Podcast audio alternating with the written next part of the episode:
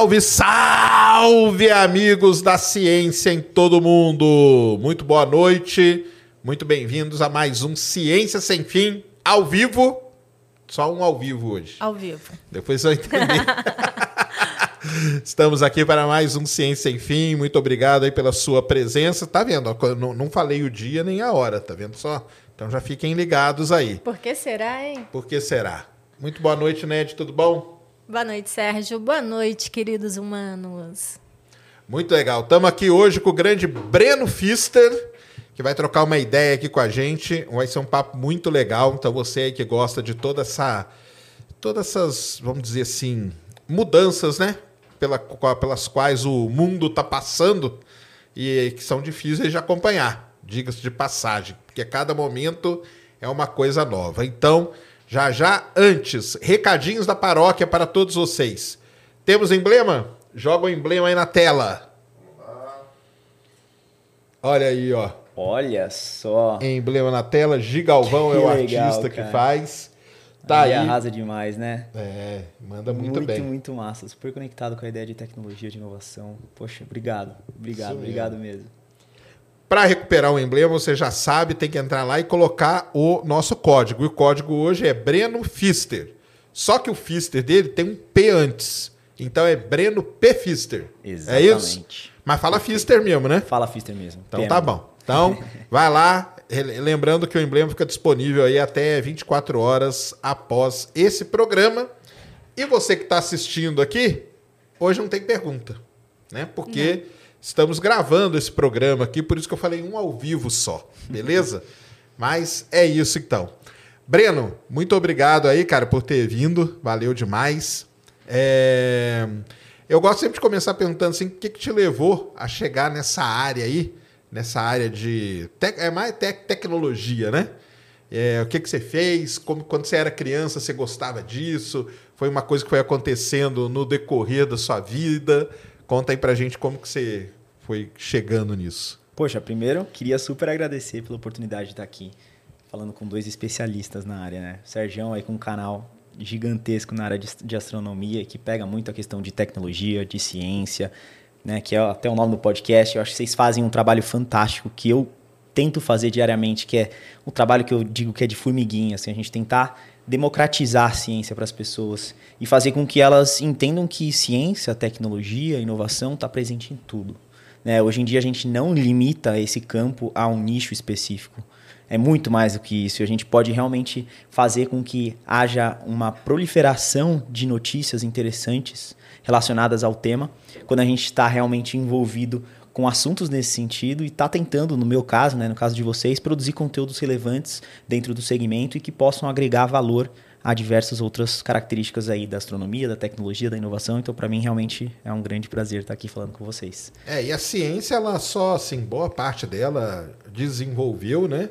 Graças à tecnologia, né? Se não fosse a tecnologia, né? Sem dúvida. Em todas as áreas, né? Você pega a biologia, o pessoal de micro, pega, lida com microscópio, né? Antes o microscópio era uma coisa, hoje é microscópio eletrônico de varredura, o, áreas de, de astronomia, então nem se fala, né? Se não fosse a tecnologia desenvolver, a câmera miniaturizar, o CCD virar o tamanho que ele é, a capacidade de memória, principalmente para é, captar tantos dados igual a gente que a gente capta, né? Sem dúvida, sem dúvida. Tem que estar tá ligado essas duas coisas, né? Exatamente. Sem falar os grandes telescópios, né, que temos aí é, varrendo o universo, nos mostrando coisas incríveis.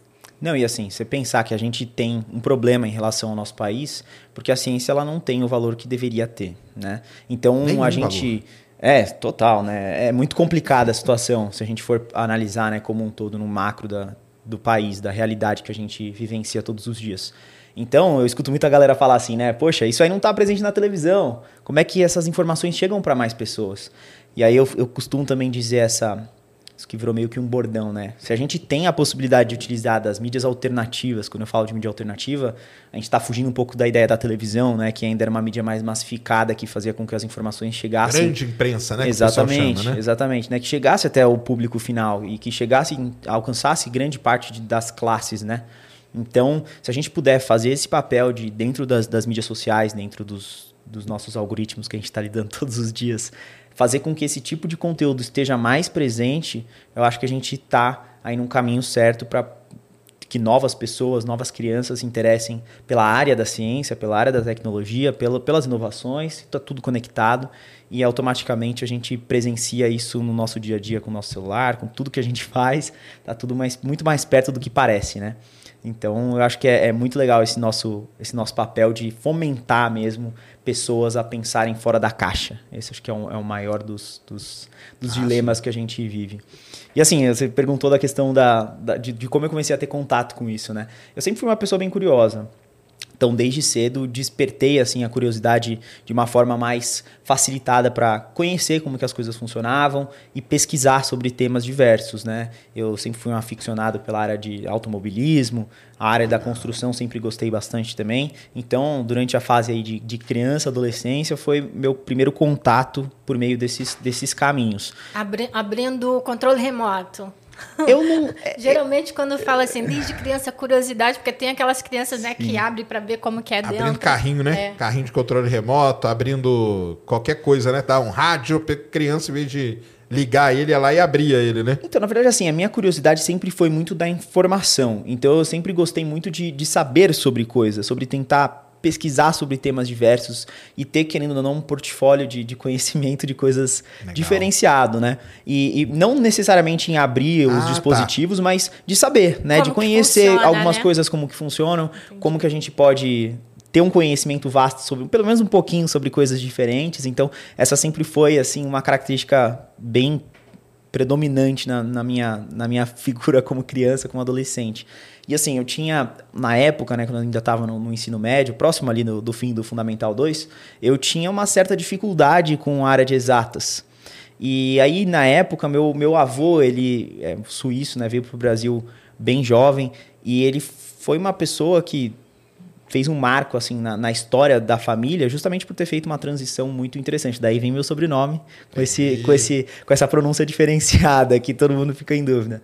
Mas por que que eu, eu mencionei dele, né? Que ele foi uma pessoa bem importante nessa, nesse processo e que me auxiliou aí com, com métodos de Kumon, métodos de facilitadores para fazer ah, você fez que... Kumon? Não fiz, mas Não? automaticamente utilizei algumas das técnicas por conta do, do meu avô que utilizava várias formas mais facilitadas de realizar operações maiores e menores e quebrando assim vários steps, né? Então ele foi uma pessoa que me influenciou muito. E eu comecei a ter um start e perceber que a, a, a área de exatas, na verdade, ela, ela envolvia muito o lado de você ter a técnica para você executar. E quando eu percebi isso, eu me tornei uma pessoa que tinha facilidade para matemática, né? Para matemática e exatas. Então, na época da, da, do ensino médio, era o que eu mais tinha aproximação. E dentro, dentro da área de exatas, eu poderia até, de repente, ir para uma área de, de propriamente fazer uma faculdade de matemática ou economia, né? Que envolvem características de cálculos e tal. Mas eu optei pela área da engenharia, que eu achava que a engenharia tinha um, um campo de trabalho mais vasto. E dentre as engenharias, vocês até, comentaram da, de mexer em coisas, desmontar, né? Eu nunca fui tão fanático pelo mecanismo, pela, pela, eu gostava de saber como funcionava, mas não era uma coisa que me atraía tanta atenção. Então eu acabei indo para engenharia civil. Então eu fiz ah, engenharia legal. civil, porque eu acho que eu costumo também falar isso, né? Era uma maneira de eu conseguir ver de uma forma mais palpável na minha realidade. Então você sai de casa, você vê construções, você vê né, as edificações, todas as corporações surgindo, e você consegue avaliar né, mais ou menos né, o processo construtivo, ver como que funciona e ficar mais ou menos por dentro de como aquilo funciona. Então foi a construção civil que eu, que eu acabei tendo um interesse maior e foi por isso que eu fiz engenharia civil. Fiz lá na Mauá Legal. Vocês são de São Paulo, né? No, no, em São Caetano do Sul.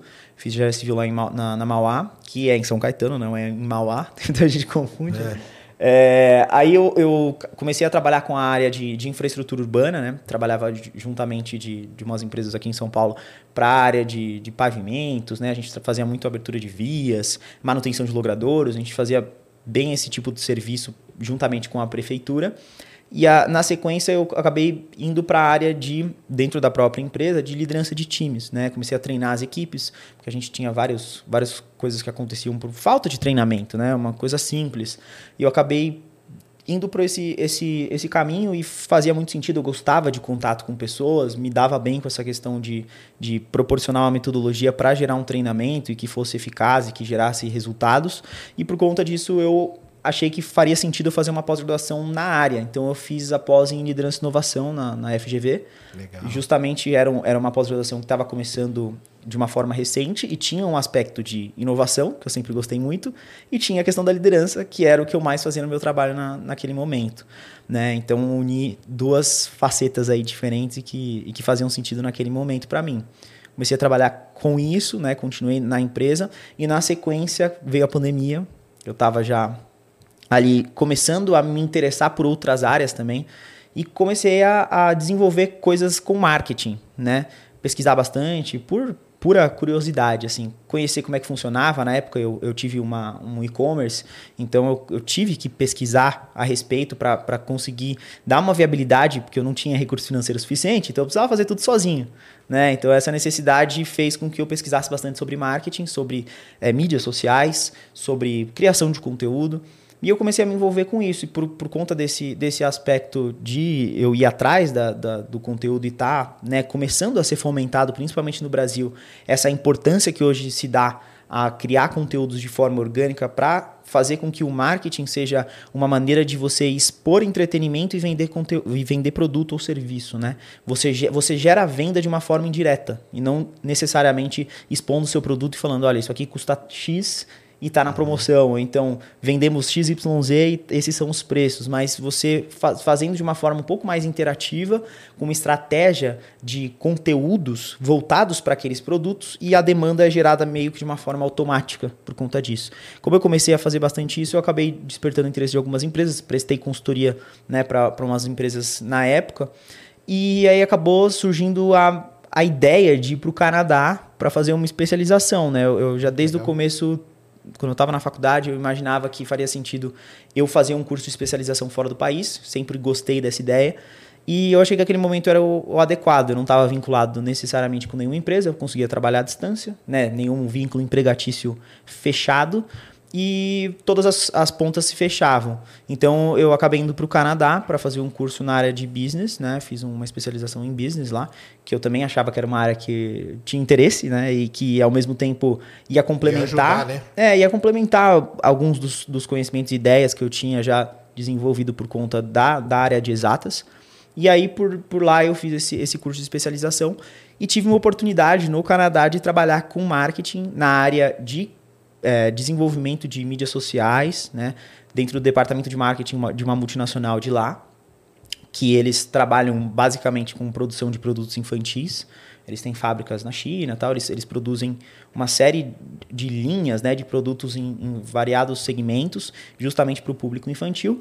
E a gente entrou com uma proposta, né? Eu, eu durante o período de, de testes que a gente, eu estava fazendo as entrevistas, justamente eu estava batendo nessa tecla. Olha, a gente ainda encara o marketing de modo geral a nível mundo e está passando por um processo de, de transformação de que as coisas se vendem se colocando preço, promoção e escrachando de que isso é, um, é uma página, um perfil ou um, uma empresa que está literalmente te entregando aquele produto ou serviço para ser vendido e justamente com uma abordagem de não, vamos ir para um outro caminho.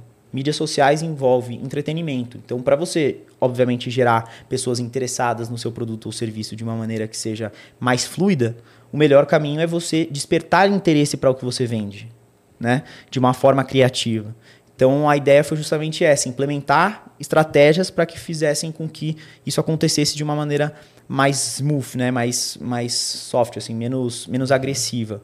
E aí foi isso que aconteceu, né? Eu comecei a, a, a, aplicar diversas ideias que eu já fazia aqui no Brasil nessa área de consultoria e percebi que assim os números foram crescendo de uma maneira muito considerável comparando com a realidade anterior, né? A gente tinha lá uma meta de, de se desenvolver com mídias em um ano que em dois meses e meio eu atingia, assim, em termos de seguidores, engajamento, justamente porque a gente pensava, eu pensei na seguinte ideia, né? Você vai vender, por exemplo, livro infantil, a melhor ideia não é você chegar e falar, olha, eu tenho livro X, Y, Z e eles custam tais valores.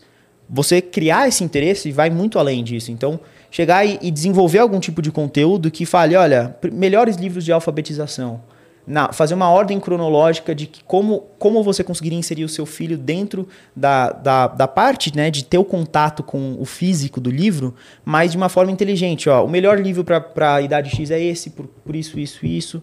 Isso ainda trabalhando com vídeos. Então eu, eu trabalhava tanto fazendo por trás das câmeras, né, fazendo essa, essa, esse desenvolvimento, quanto às vezes na frente das câmeras, falando sobre alguns dos produtos e falando, olha, essa, essa cronologia aqui tem sentido e faz com que a criança tenha um interesse interessante pela leitura e, e tem um nível de dificuldade que vai aumentando progressivo. Então, enfim, e automaticamente o que acontecia? As pessoas queriam os livros. Né? Então você não cheguia você não, você não mostrava nenhum produto, né? Tipo assim, entendeu? nem o preço, nem nada, né? Sem dúvida, Você ia porque pelo despertando o interesse naquele tema. é justamente isso, é você pensar no caminho inverso do negócio. A venda ela se constitui porque alguém tem uma demanda por algum motivo, né? E essa demanda com certeza está associada a características de um produto ou serviço que fazem com que aquela pessoa tenha uma, uma capacidade de entender que aquilo faz sentido naquele momento para ela. Né? Aquela, aquele produto se adequa dentro das necessidades dela. Se você chega literalmente ressaltando as necessidades que a maioria das pessoas que buscam por X produto estão em busca, é, é a fórmula de você de você fazer o negócio vender sem ninguém nem perceber. Às vezes é, acontece de uma forma tão fluida que, que não há uma percepção clara, sabe? Então foi essa a primeira parte que eu, que eu introduzi na empresa e foi super legal justamente por conta do- dos resultados, que foram bem consideráveis Mas e essa diferenciados. mudança aí foi muito por conta, né? Porque antes o que, que o pessoal fazia, né? Você tinha que anunciar num, num canal de televisão, né? Porque aquele canal tinha uma audiência tal, ou naquele horário, né? Por isso que tem os famosos horários, né? Ah, o horário tal, horário nobre, era mais caro para anunciar. Porque você jogava ali, sei lá quantos milhões de pessoas viam, talvez nenhuma pessoa era do, seu, do interesse do que você estava fazendo, né? Com esse, com esse marketing, assim, pri- principalmente com as mídias sociais e tal, você consegue mapear tudo isso, né? Então você já está apresentando esse conteúdo para quem gosta daquilo, né? É diferente, né? Bem diferente, né? Sem dúvida. E se você treina o aplicativo, né, ou o algoritmo, a gente fala né, de tecnologia e de ciência, isso está totalmente correlacionado também. Assim como um produtor de conteúdo, né, seja um produtor de podcast, um produtor de conteúdo na área de ciência, tecnologia, não importa. Ele treina o seu algoritmo para que aqueles conteúdos sejam entregues para as pessoas que realmente se interessam por aquilo. As empresas têm que pensar da mesma forma. Você consegue fazer isso com tráfego pago? Consegue. Mas isso é um, é um, é um outro step, né? Você tem hoje ainda empresas, e é, é muito comum isso, realidade mundo, e é muito louco porque a gente às vezes não imagina. Você fala no, no Canadá, né? Um país de referência, um país super desenvolvido, que tem uma cultura muito interessante, que tem uma segurança muito legal, assim, na forma de viver, e, e empresas bem desenvoltas, mas com realidades muitas vezes arcaicas paradas no tempo, sabe? Você tem, por exemplo, grandes empresas como, por exemplo, Microsoft, né, Google, essas multinacionais que são é, detentoras de grande parte do mercado, que elas realmente têm uma característica muito diferenciada e tão fora da curva. Mas quando você fala das empresas efetivamente, né, falando do Canadá, canadenses, você tem um problemas às vezes sérios de você não ter formas de, de se mensurar dados, porque é tudo no papel. Chega a ser nesse Caramba. ponto. É, então, você tem ainda uma dificuldade dentro de, de países desenvolvidos, que às vezes são países, por mais que eles sejam desenvolvidos, eles são jovens.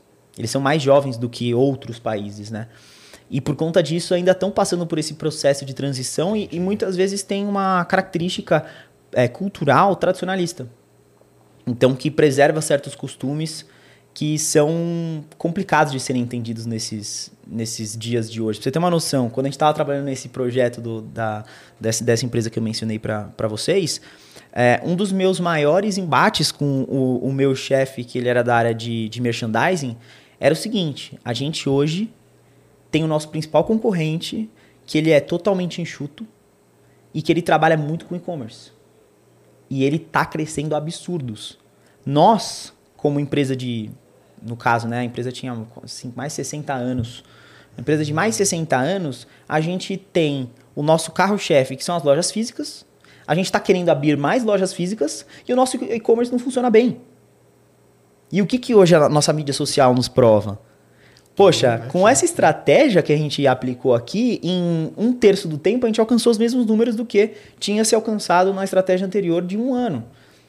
Então, sabe, é- é- não faria sentido continuar investindo em lojas físicas. Mas é uma característica tão tradicional e de. de Mudar isso é complicado, né? Muitíssimo. Pra você ter uma noção, a CEO da empresa, na, na época, né, ela tinha quase 80 anos. Caramba. Então é uma pessoa com, com costumes diferentes, com ideias muito diferentes quando se toca ao, ao quesito vender, né? Como se vende. Então, é- Às vezes ela fala assim, né? Pô, não, cara, mexe com isso não. Deve estar tá, ótimo, né? É. Vou continuar vendendo esse tanto aqui, tá, tá garantido, né? sem dúvida, mas os números são assim, né? Pelo menos em vendas, né? Se você não se atualiza, eles, eles vão indo pro constante. Quando eles estão indo no constante, o ano tá passando, aquele, aquele revenue, né? Aquele, aquele, aquele fluxo de caixa, aquele aquele lucro que você tinha, ele não tá aumentando minimamente com a inflação e, e tá se mantendo igual, tem alguma coisa muito errada.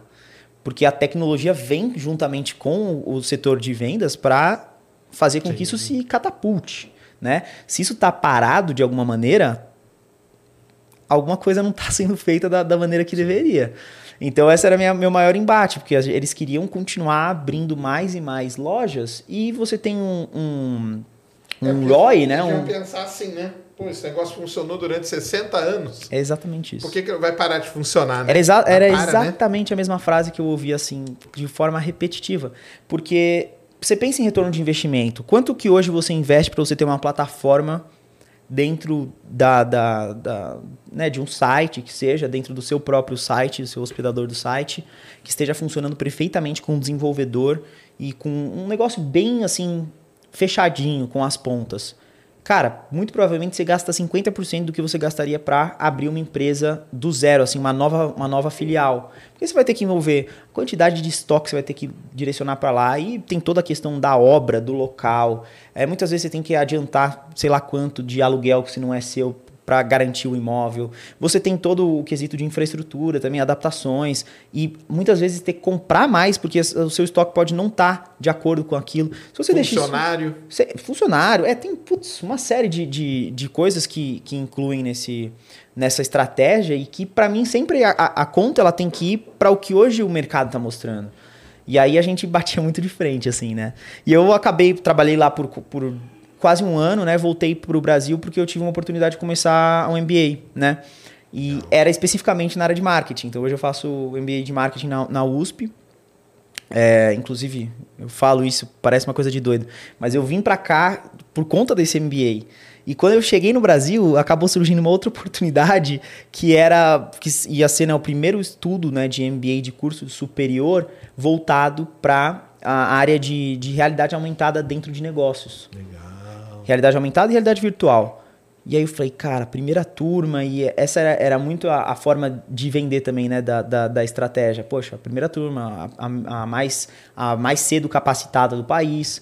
E eu via isso acontecendo no Canadá, assim, de uma maneira surreal, cara. Você via realmente crianças desde cedo tendo contato com a realidade virtual e utilizando na, no dia a dia. Né? No, no PlayStation é, é, é o óculos, é o óculos VR, é, de, uma, de uma forma muito imersiva. Então eu falei, poxa, vou, vou me jogar. Acabei começando dois ao mesmo tempo e hoje fico nessa loucura de administrar criação de conteúdo, de fazer todas as coisas funcionarem ao mesmo tempo e, e- e conseguir. Eu fazia ainda até consultoria na área de marketing, mas não estou mais dando conta, então estou deixando isso de lado. Hoje eu trabalho basicamente na produção de conteúdo, né? justamente eh, fazendo todo esse, esse approach. É, ainda faço algumas consultorias que ainda tenho remanescentes e faço palestras, né? Trabalho com essa área de, de divulgação dentro de sustentabilidade, tecnologia e inovação em segmentos diversos de, de empresas e como tornar isso viável, né? Dentro de um negócio. Que muitas vezes as pessoas acham, poxa, mas talvez isso não, não gere tantos benefícios. Mas a gente já vê que né, é muito pelo contrário. Além de diferenciações, você traz diversas coisas para o mercado que vão, vão trazer pontos benéficos aí. Legal. Você você conhece então aquela, aquele festival famoso lá, o South by Southwest? Uhum. Então, e eu tava lendo umas coisas, queria até saber sua opinião. Aham. Porque esse, esse lance aí do, principalmente da realidade virtual, Sim. durante muitos anos lá foi uma coisa que era tipo carro-chefe. E esse ano parece que mudou muito, principalmente por conta do negócio da inteligência artificial, né? Que o pessoal deixou e, e aí o negócio de realidade virtual e tal, parece que deu uma caída. Como que você acha que está essa situação hoje aí? Então, né, o grande problema da, da, conectando os pontos né, da inteligência artificial é que a gente ainda está com um modelo que ele já funciona, né? Você tem o ChatGPT aí com uma utilização em massa em diversos segmentos. Eu que sou da área de, de criação também vejo muitos, muitos parceiros meus utilizando para criar roteiros e para fazer toda um, um, uma forma de ser uma, um complemento do seu trabalho, né? E um, realmente um assistente, um, assistente robótico. É o copilot, né? Exato, exato. Hoje, né? É, é basicamente um copiloto, né? Uma pessoa, uma pessoa, eu sempre falo isso, né? A gente acaba falando a pessoa, mas é, é o sistema. O Sérgio é até educado com ele. Eu sempre chamo ele primeiro, oi, tudo bom? É. Né? Pergunta se tá tudo bem. Como foi seu Tem dia? começar assim. É.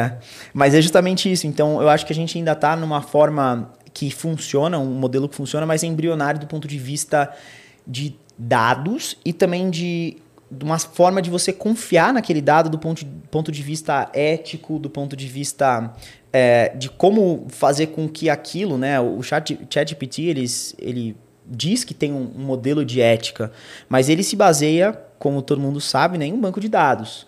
Então, a gente está lidando com um sistema que lê automaticamente uma quantidade de informações gigantesca que foi né, juntada do passado para utilizar em novas abordagens a, presente e futuro. Então, assim, eu vejo que o, o maior problema que tem causado a, a polêmica gigante né, do ChatGPT é, e das, dos modelos de inteligência artificial é em relação a isso. Como que a gente vai conseguir conciliar a realidade virtual, que ela literalmente entra no, na sua rotina quando você está imerso dentro de um ambiente virtual, né? E que faz com que dentro daquele momento você esteja de uma certa maneira vulnerável, porque você está num ambiente que você é um avatar, né? Que você vai ser representado por uma, uma figura representativa, teoricamente, de um ser humano e que pode ter algumas, alguns problemas que a gente ainda não consegue efetivamente mensurar.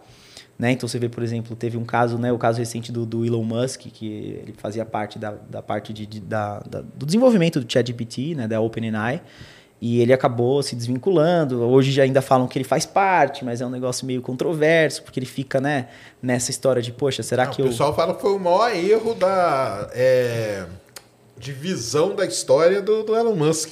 É, eu acho que. Porque ele largou o negócio para investir no Twitter. Entendeu?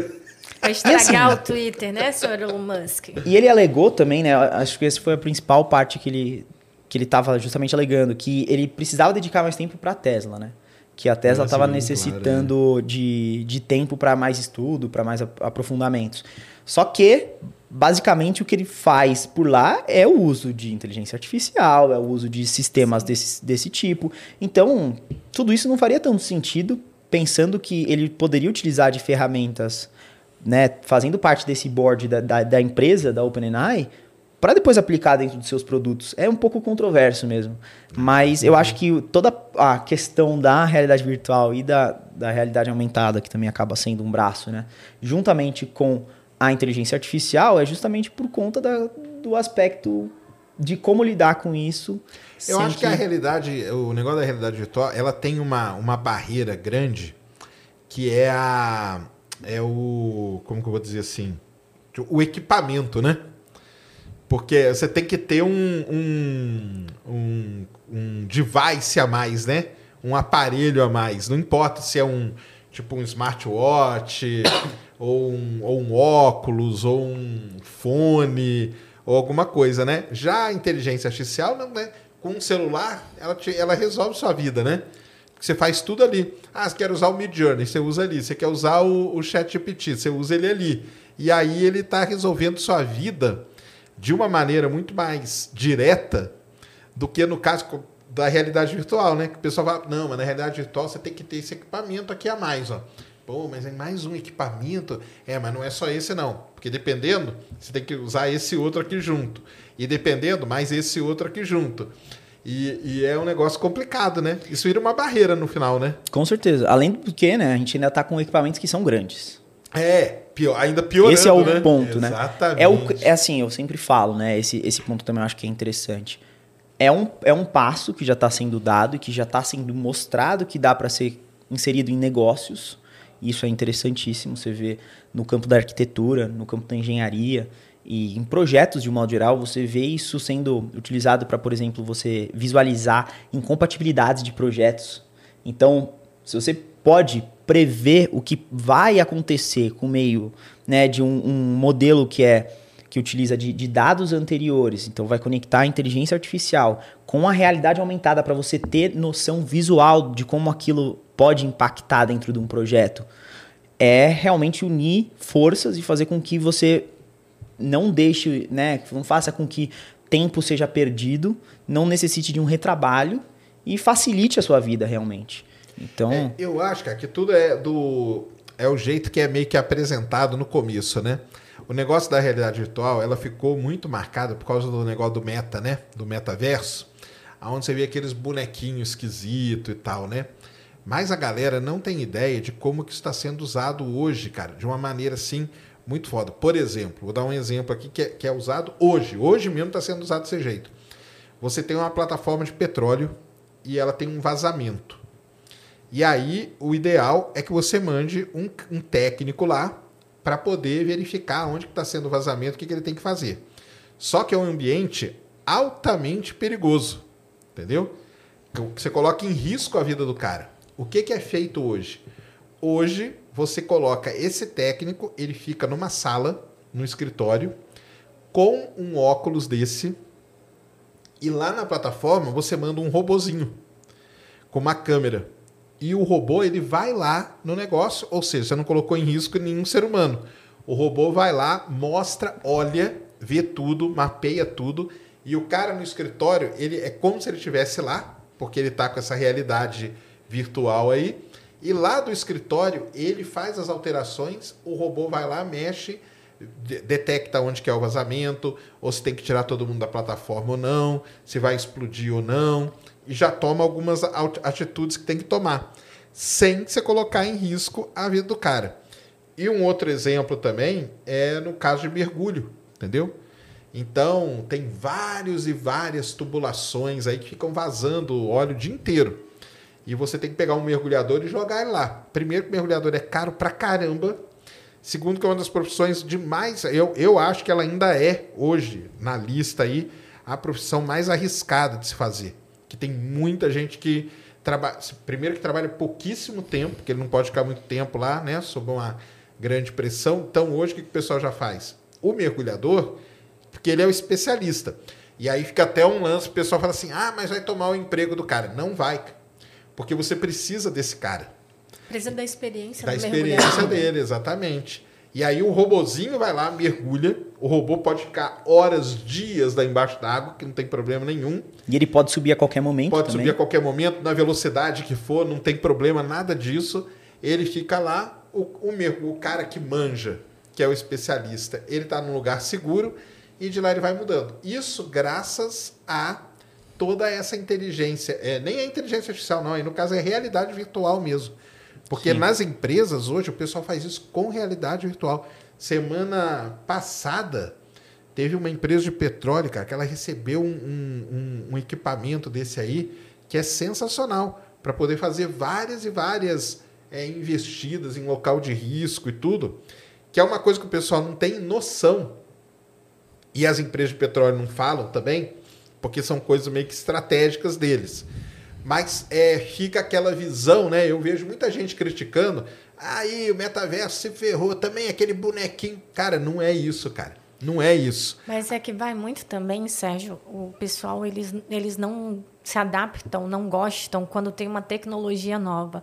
Sempre que tem algo novo, não só tecnologia, até rede social mesmo. A gente lembra quando, na época do Orkut, que veio o Facebook. Um monte de gente foi contra, porque era novidade, não sei o que, até que todo mundo foi para lá. Aí teve o Instagram. A mesma coisa. E assim também acaba acontecendo com, com as tecnologias, né? Eu tenho um, meio que um bordão que eu falo, que é o seguinte: Steve Jobs ele fala isso de uma forma que eu acho que é mágica. As ah, pessoas, da inovação, né? exatamente, as pessoas elas podem encarar a inovação e em algum momento vão encarar como uma ameaça. Só que O turning point é quando você fala, isso é uma forma de eu me diferenciar. Isso vai me capacitar de uma outra maneira, entendeu? É, é um momento que você realmente começa a visualizar que aquilo é um novo mundo que abre um leque de possibilidades. Então essa aqui é a sabedoria. É você visualizar esse momento e falar, beleza, passei pela fase de ameaça, tô vivo, vamos seguir porque isso aqui me capacita mais.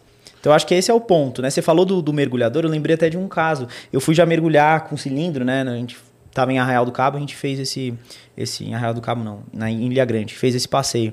E aí eu estava justamente conversando com o mergulhador porque ele fazia trabalhos pontuais dentro de manutenção das plataformas de petróleo, então da base.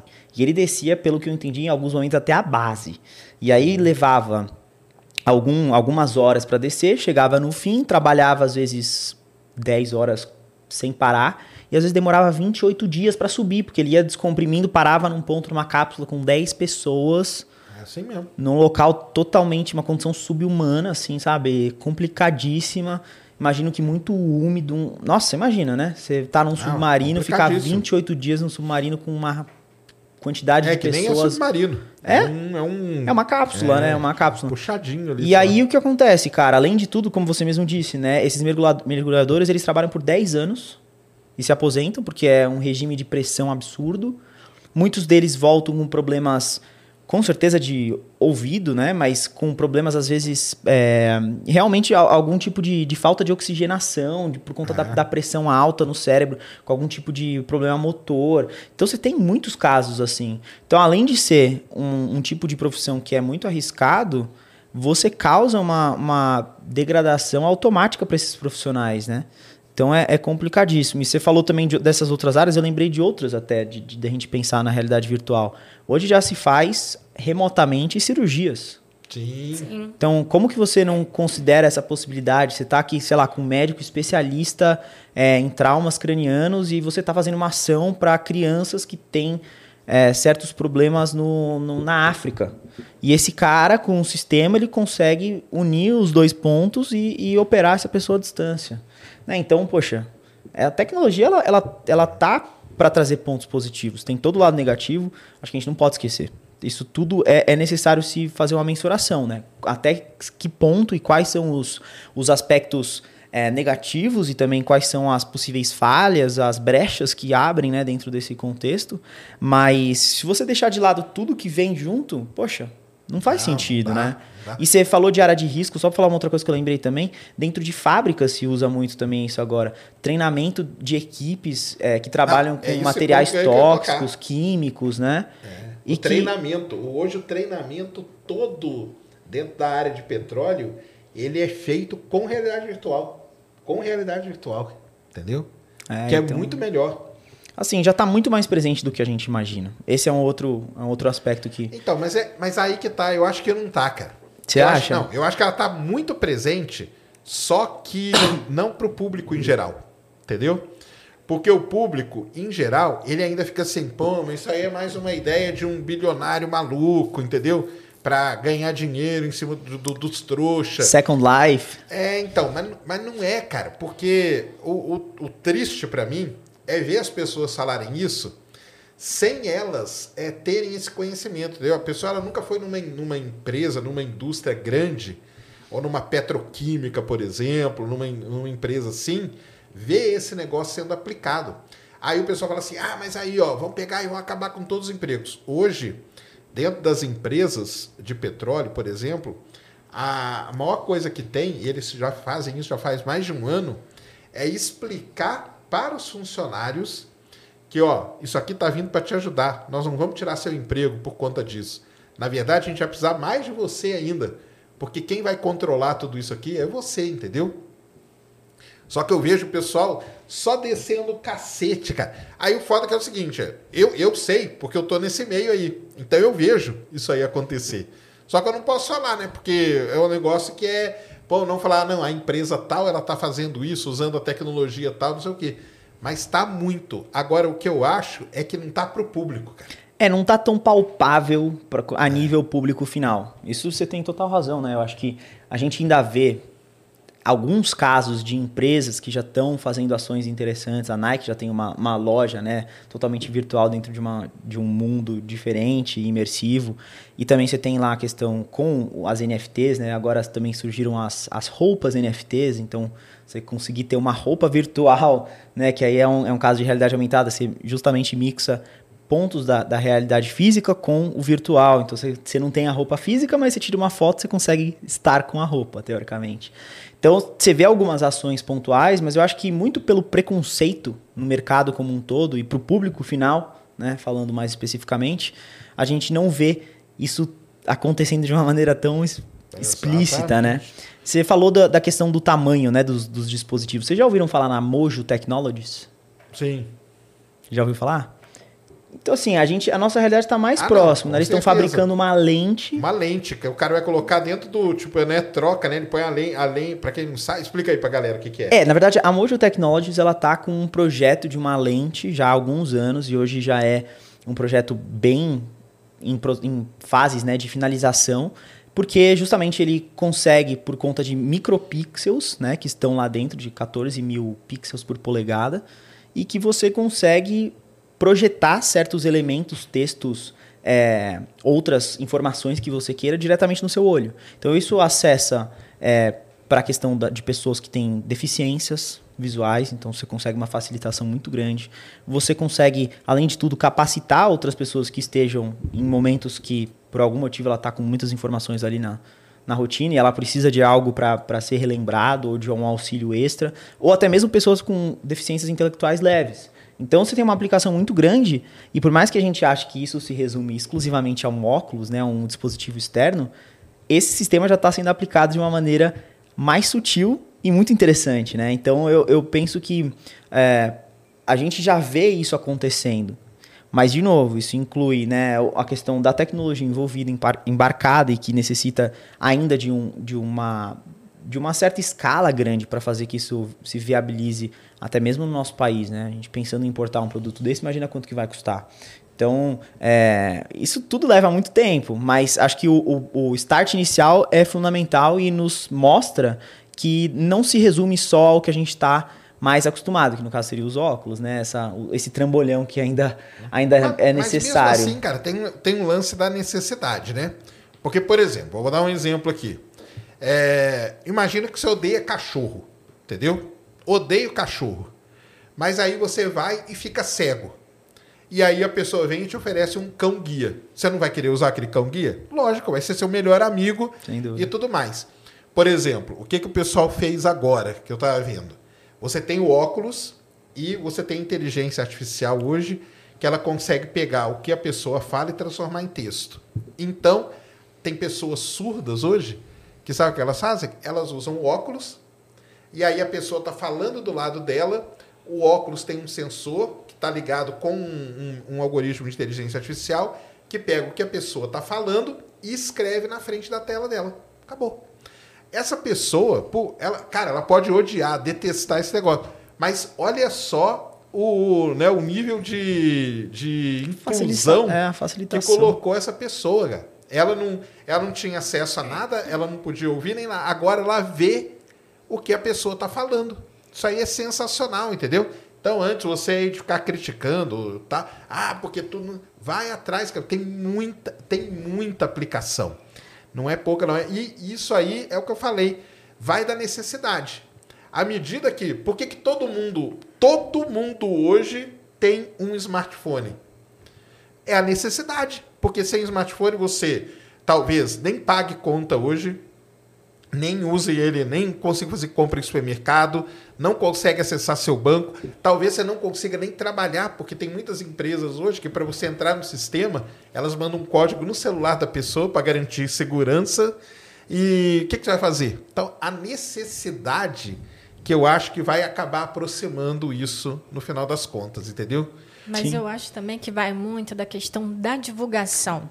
é igual. Quando a gente vê algum, alguém falando sobre isso, é sempre algo supérfluo, é sempre alguma coisa de zoeira, é sempre alguma coisa de joguinho, de não sei o quê. Então, quando a partir do momento que você mostra para as pessoas que tem outras utilidades que são necessárias, que tipo assim, vai, vai ser muito importante para várias pessoas, eu acho que acaba mudando. Então, eu acho que precisa mesmo é se divulgar mais e para que, que pode ser usado e como pode melhorar a vida das pessoas. Exato, não, e aí está o nosso papel, né, nesse, nesse ponto, porque e realmente... das empresas também, cara, porque igual eu falei, né, as empresas elas acabam guardando demais isso, porque é coisa estratégica. Eu até entendo, porque quem está investindo uma grana ferrada nisso são essas empresas. E elas, às vezes, elas não querem mostrar, porque elas estar tá entregando ouro, né? Sim. Mas eu acho que depende também da gente ajudar a divulgar e de algumas empresas a liberarem algumas coisas, né? Com certeza, com certeza. Eu falei de nós porque a gente tá, tá no, no nosso alcançável, sim, né? O que a gente consegue sim. mensurar, mas eu acho que é interessante justamente por isso. E quando você vê, né, eu falo também bastante disso, que certa tecnologia, ela tem um impacto muito interessante que por algum motivo ela não está disponível assim de acesso com uma informação muito clara, nítida e de pessoas, até mesmo de veículos de massa, de grande massa, como a televisão e outros portais aí que são de relevância, alguma coisa está errada. Pra você ter uma noção, eu criei recentemente, né, alguns meses atrás, um conteúdo que era justamente falando sobre isso e eu entrava num aspecto de um produto de fora do Brasil que ele utiliza de um, de um sistema de inteligência artificial para auxiliar pessoas que têm problemas de visão, problemas de déficits é, é, de, na parte motora, né, déficits intelectuais, para fazer a leitura de código de barras de, de produtos. Então é, é um, é um sistema bem tecnológico que acopla no óculos e você consegue fazer essa facilitação. Quando eu fiz essa postagem, de cara entrou em contato comigo uma, uma moça que ela foi a primeira brasileira a se formar em medicina só mexendo os olhos. Aí eu falei, oi? Como assim? Como que isso aconteceu? Assim, como que foi feita essa capacitação, essa inclusão? O que aconteceu foi que durante o terceiro ano de faculdade dela, ela sofreu um acidente, né? Um acidente em casa, teve um, um problema, foi resgatada durante um período é, de algumas horas após. Por isso ela teve uma anóxia cerebral, teve alguns outros problemas associados a isso e ela ficou com uma, uma, uma paralisia nos, em, alguns, em algumas partes dos membros e não conseguia mais falar, não só mexia exclusivamente os olhos. Né? E aí o que, que aconteceu? Nessa segunda parte da faculdade dela, ela participou de um programa de inclusão utilizando um dispositivo brasileiro de baixo custo, considerando a tecnologia envolvida, que chama Colibri bem interessante. Ele também acopla no óculos, né? E ele permite que você utilize a sua cabeça como cursor. Então, esse movimento aqui é o cursor dentro de um, de de um celular, de um, de um computador, e a sua piscada é o clique. E isso facilita. Ah, meio que o Stephen Hawking usava, né? Exatamente, mas de uma forma acessível. Uhum. Assim, é um produto que ele, considerando a tecnologia embarcada e, e, o público que ele pode atingir, ele não tem um custo estratosférico de algo que vem de fora e é importado, como o outro que eu tinha mencionado. Ele é mais simplificado, mas ele dá uma possibilidade gigantesca e capacita pessoas que têm deficiências, problemas motores e afins. Então, eu falei, uau, eu estava pesquisando já há bastante tempo sobre isso, pesquisei dispositivo de fora e não tinha encontrado nada em portais, em nada sobre esse brasileiro. Tá como que, é, como que isso é possível ainda nos dias de hoje, né? A gente vivendo num mundo tão então, integrado. Mas aí a culpa é porque isso era de uma empresa? É de uma startup. É, então, porque é esse negócio. O cara ele não quer mostrar, e aí como que faz, né? Se essa moça não tivesse entrado em contato com você, você talvez nunca teria né? Sabia saber que isso aí existiu, né? É, é. Eu acabei, assim, depois ficando sabendo de outros aspectos, porque várias pessoas vieram me mandar coisas quando eu falei sobre esse, esse dispositivo. Mas é isso, né? Dentro da área tecnológica e de, de projetos, você trabalha em instituições públicas, né? Então você sabe muito bem disso. Poxa, a Unicamp recentemente fez um estudo legal demais, não sei se você provavelmente já ouviu falar, que é sobre a utilização de bagaços de maçã, que eles comprovaram que o bagaço de maçã ele tinha um rendimento muito bom para gerar é, um gás para alimentar fogões. Então, com um quilo de maçã, 36 litros de, de gás são gerados durante um, um processo todo desenvolvido pela, pela Unicamp. Então, assim, Você vê, né? Vários projetos acontecendo, várias coisas interessantíssimas. Se a gente for para o campo, por exemplo, da energia, né? Que hoje energia é, um, é, uma coisa que é muito falada. Você tem aí a Universidade Federal do Rio de Janeiro, que eles, do, do Rio de Janeiro, que eles desenvolveram um, uma usina de policogeração de energia. Já ouviram falar dessa? Não. É basicamente o seguinte: é um sistema que constitui de placas solares, juntamente com uns tubos, né? E que ele consegue gerar calor por conta dos tubos de vácuo automaticamente há uma condensação da água externa, então se gera água destilada, e pelas placas fotovoltaicas se gera eletricidade. Tudo isso no mesmo dispositivo, no mesmo local, né, no mesmo, na mesma área, condensado, e tem essa geração limpa e, e renovável de fontes. Então são tantos, tantas coisas interessantes que vão surgindo. Você viu falar também do, do projeto da, da inteligência artificial para a prevenção de câncer de pulmão, já tem, né? E para câncer de mama. É justamente porque né, já tem tanta, tanto dado armazenado de diversos tipos de cânceres diferentes, com pessoas com características diferentes, de idades diferentes, com possíveis né, pontos genéticos ali diferentes. Por que não pegar todos esses dados, né, compilar e gerar uma inteligência capaz de possivelmente prever um desenvolvimento para aquele perfil específico? É, essa semana mesmo saiu aí uma a inteligência artificial previu não, não sei quanto tempo de antecedência o câncer de mama de uma, de uma mulher, né? Com um negócio incrível que antes era impossível fazer e graças às redes neurais e tal, o jeito que elas estão implementadas hoje, o pessoal conseguiu lá pegar os exames e, e mapear e ver que tinha, que tinha esse problema. Não, isso aí realmente é, né? Nesse setor de energia tem muita coisa, né? Tem aquela placa lá que vê onda, né? Aquela placa que coloca no mar lá, que ela dura sei lá quantos anos, 15 anos, que você não precisa nem mexer nela, ela fica lá gerando energia, entendeu? Sem parar e tranquilo, né? Tem um caso bem interessante falando de mar, né? Que é uma empresa que chama Callwave. E eles desenvolveram uma, uma, um produto que chama X-Wave Basicamente é uma plataforma ah, em formato quadrado. Isso, essa, é essa mesmo? É essa aí mesmo. Que fica conectado com âncoras né, no fundo do mar e que ela capta a pressão dessas ondas, então Isso. da movimentação. Tem um gerador, esse gerador transforma em eletricidade e ele vai para o abastecimento. Sei lá, lá, não sei quanto tempo. Você não 10 meses sem nenhum tipo de, meses, né? de manutenção. É. Então você tem assim umas coisas bem diferentes. Na área de, de mar também tem um, um outro sistema interessantíssimo que ele funciona como se fosse um tapete. Ele é um sistema modular e ele parece literalmente um tapete colocado no meio do oceano. Então, o que, que acontece? Né? A movimentação das ondas vai ativando o sistema e ele capta essa energia é, que é cinética e transforma em uma energia é, final né, para uma eletricidade. E ele, ele tem uma pretensão aí de gerar até 10 megawatts por pequenas instalações desse sistema. Então é, uma, uma, é bem considerável né, a, a geração de energia para um dispositivo que teoricamente não é tão agressivo para o meio ambiente, que a gente sempre também tem que mensurar esse aspecto. É.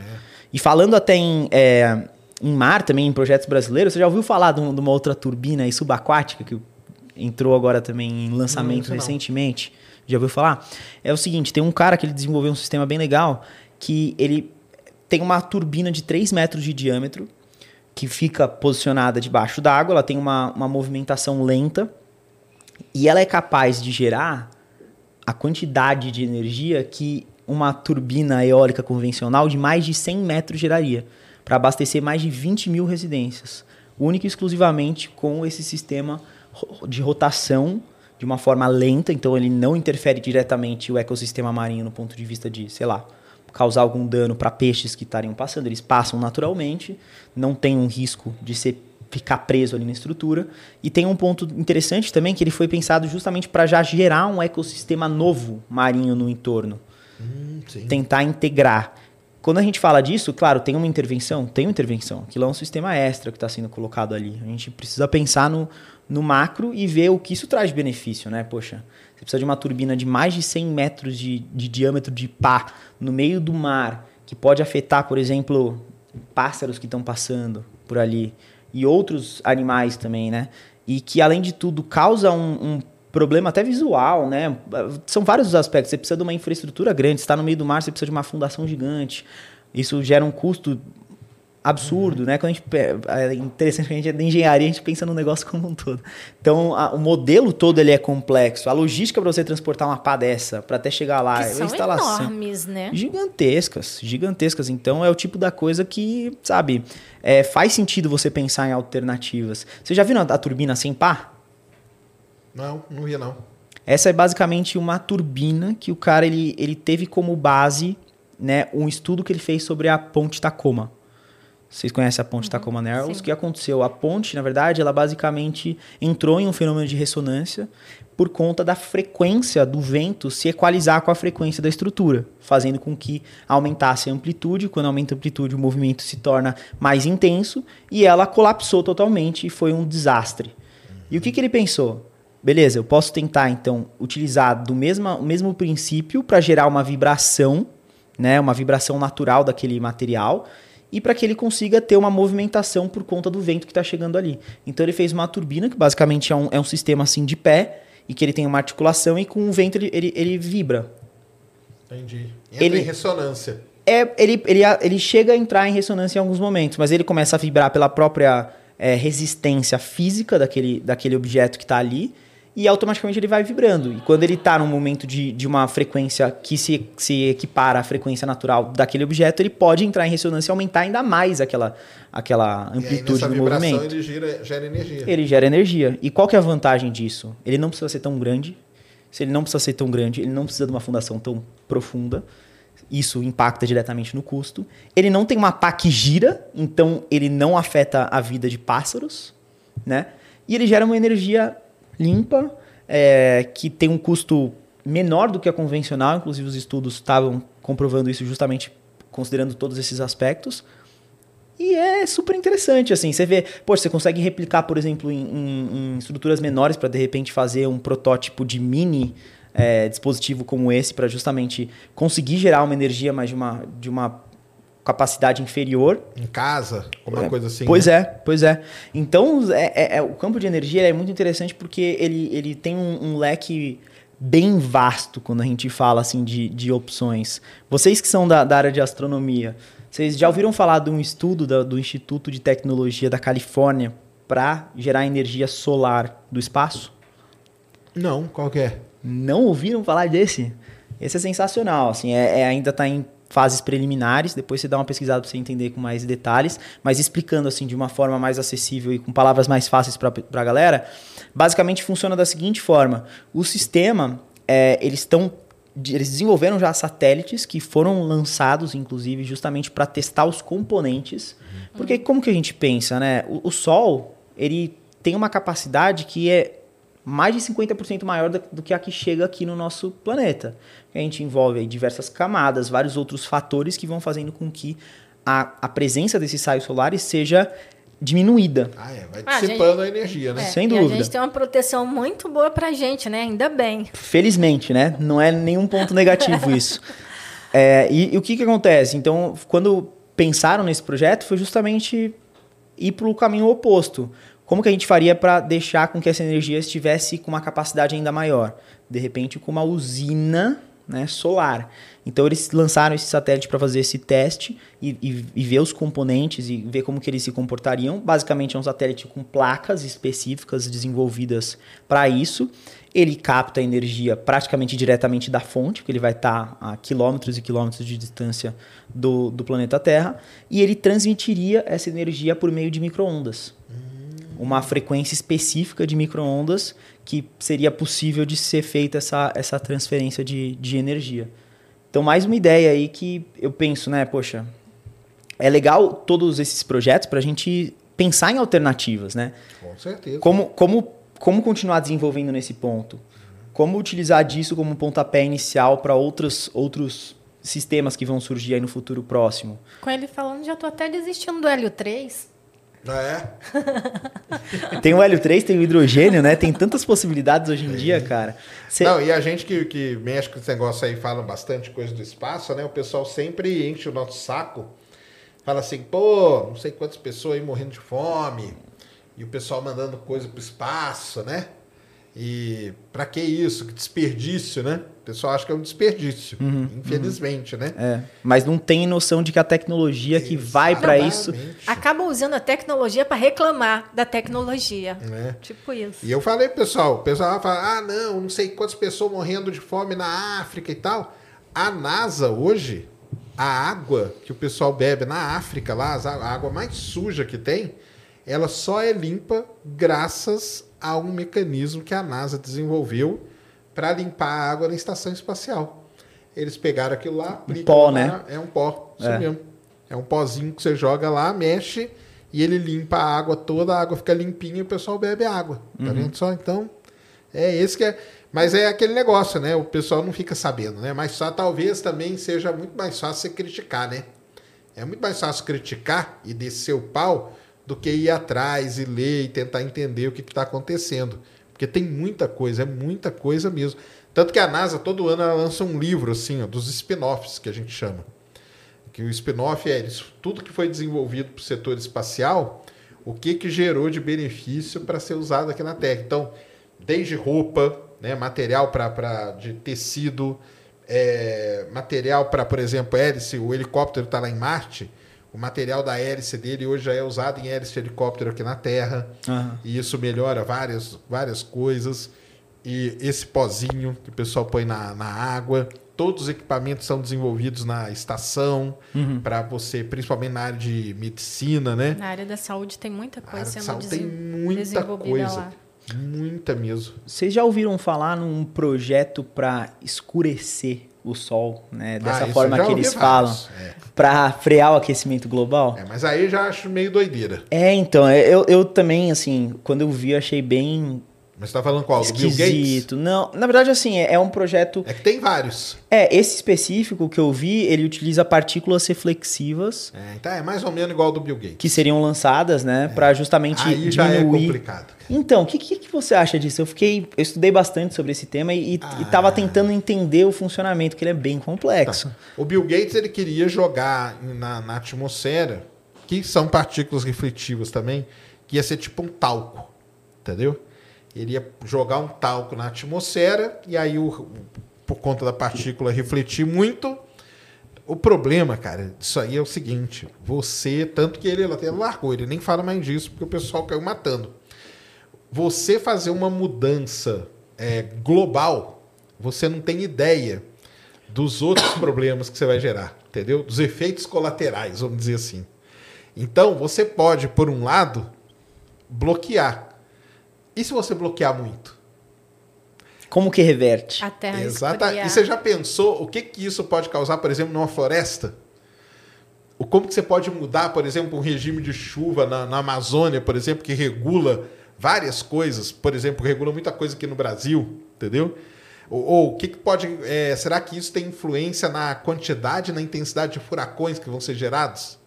Com certeza. Quando eu vi esse projeto, eu fiquei nessa dúvida, assim, É uma ge- não. generalizada. E eu tive uma dificuldade bem grande de também traçar uma opinião, porque essas informações mais específicas, como a sua avaliação que você está pontuando, é difícil da gente achar, cara.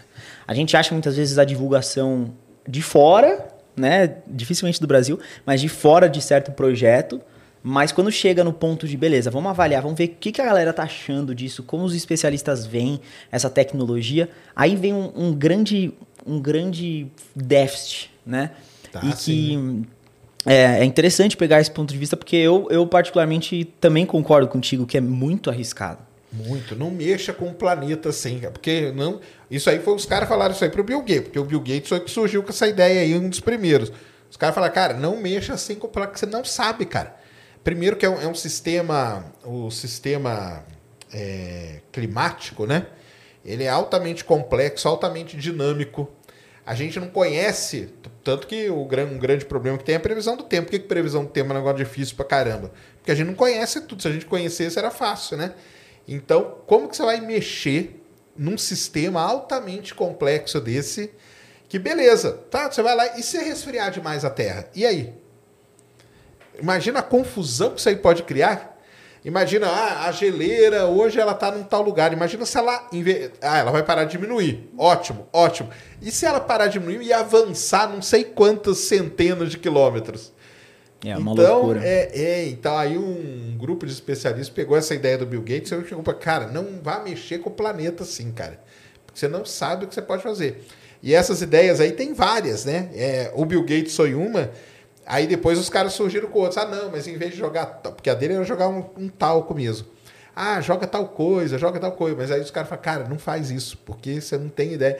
E se essas partículas pegam uma determinada corrente, alguma coisa, sei lá o quê, e acumulam num lugar só? E aí como que você vai limpar? E depois para limpar a atmosfera? E se isso começar a entrar em reação química com os gases que tem? Pois é. E aí vai, vai mudar, e aí vai, você pode começar a ter problema respiratório onde não tinha, onde nunca teve. Doença que pode surgir, tipo de doença que você nunca ouviu falar. Então é muito complicado. Não, com certeza, com certeza. Acho que é uma intervenção que quando a gente chega nesse ponto, você fala lidar, como você mesmo disse, né, com a atmosfera, com o que está fora, com o que já funciona teoricamente por Exato. si só, né?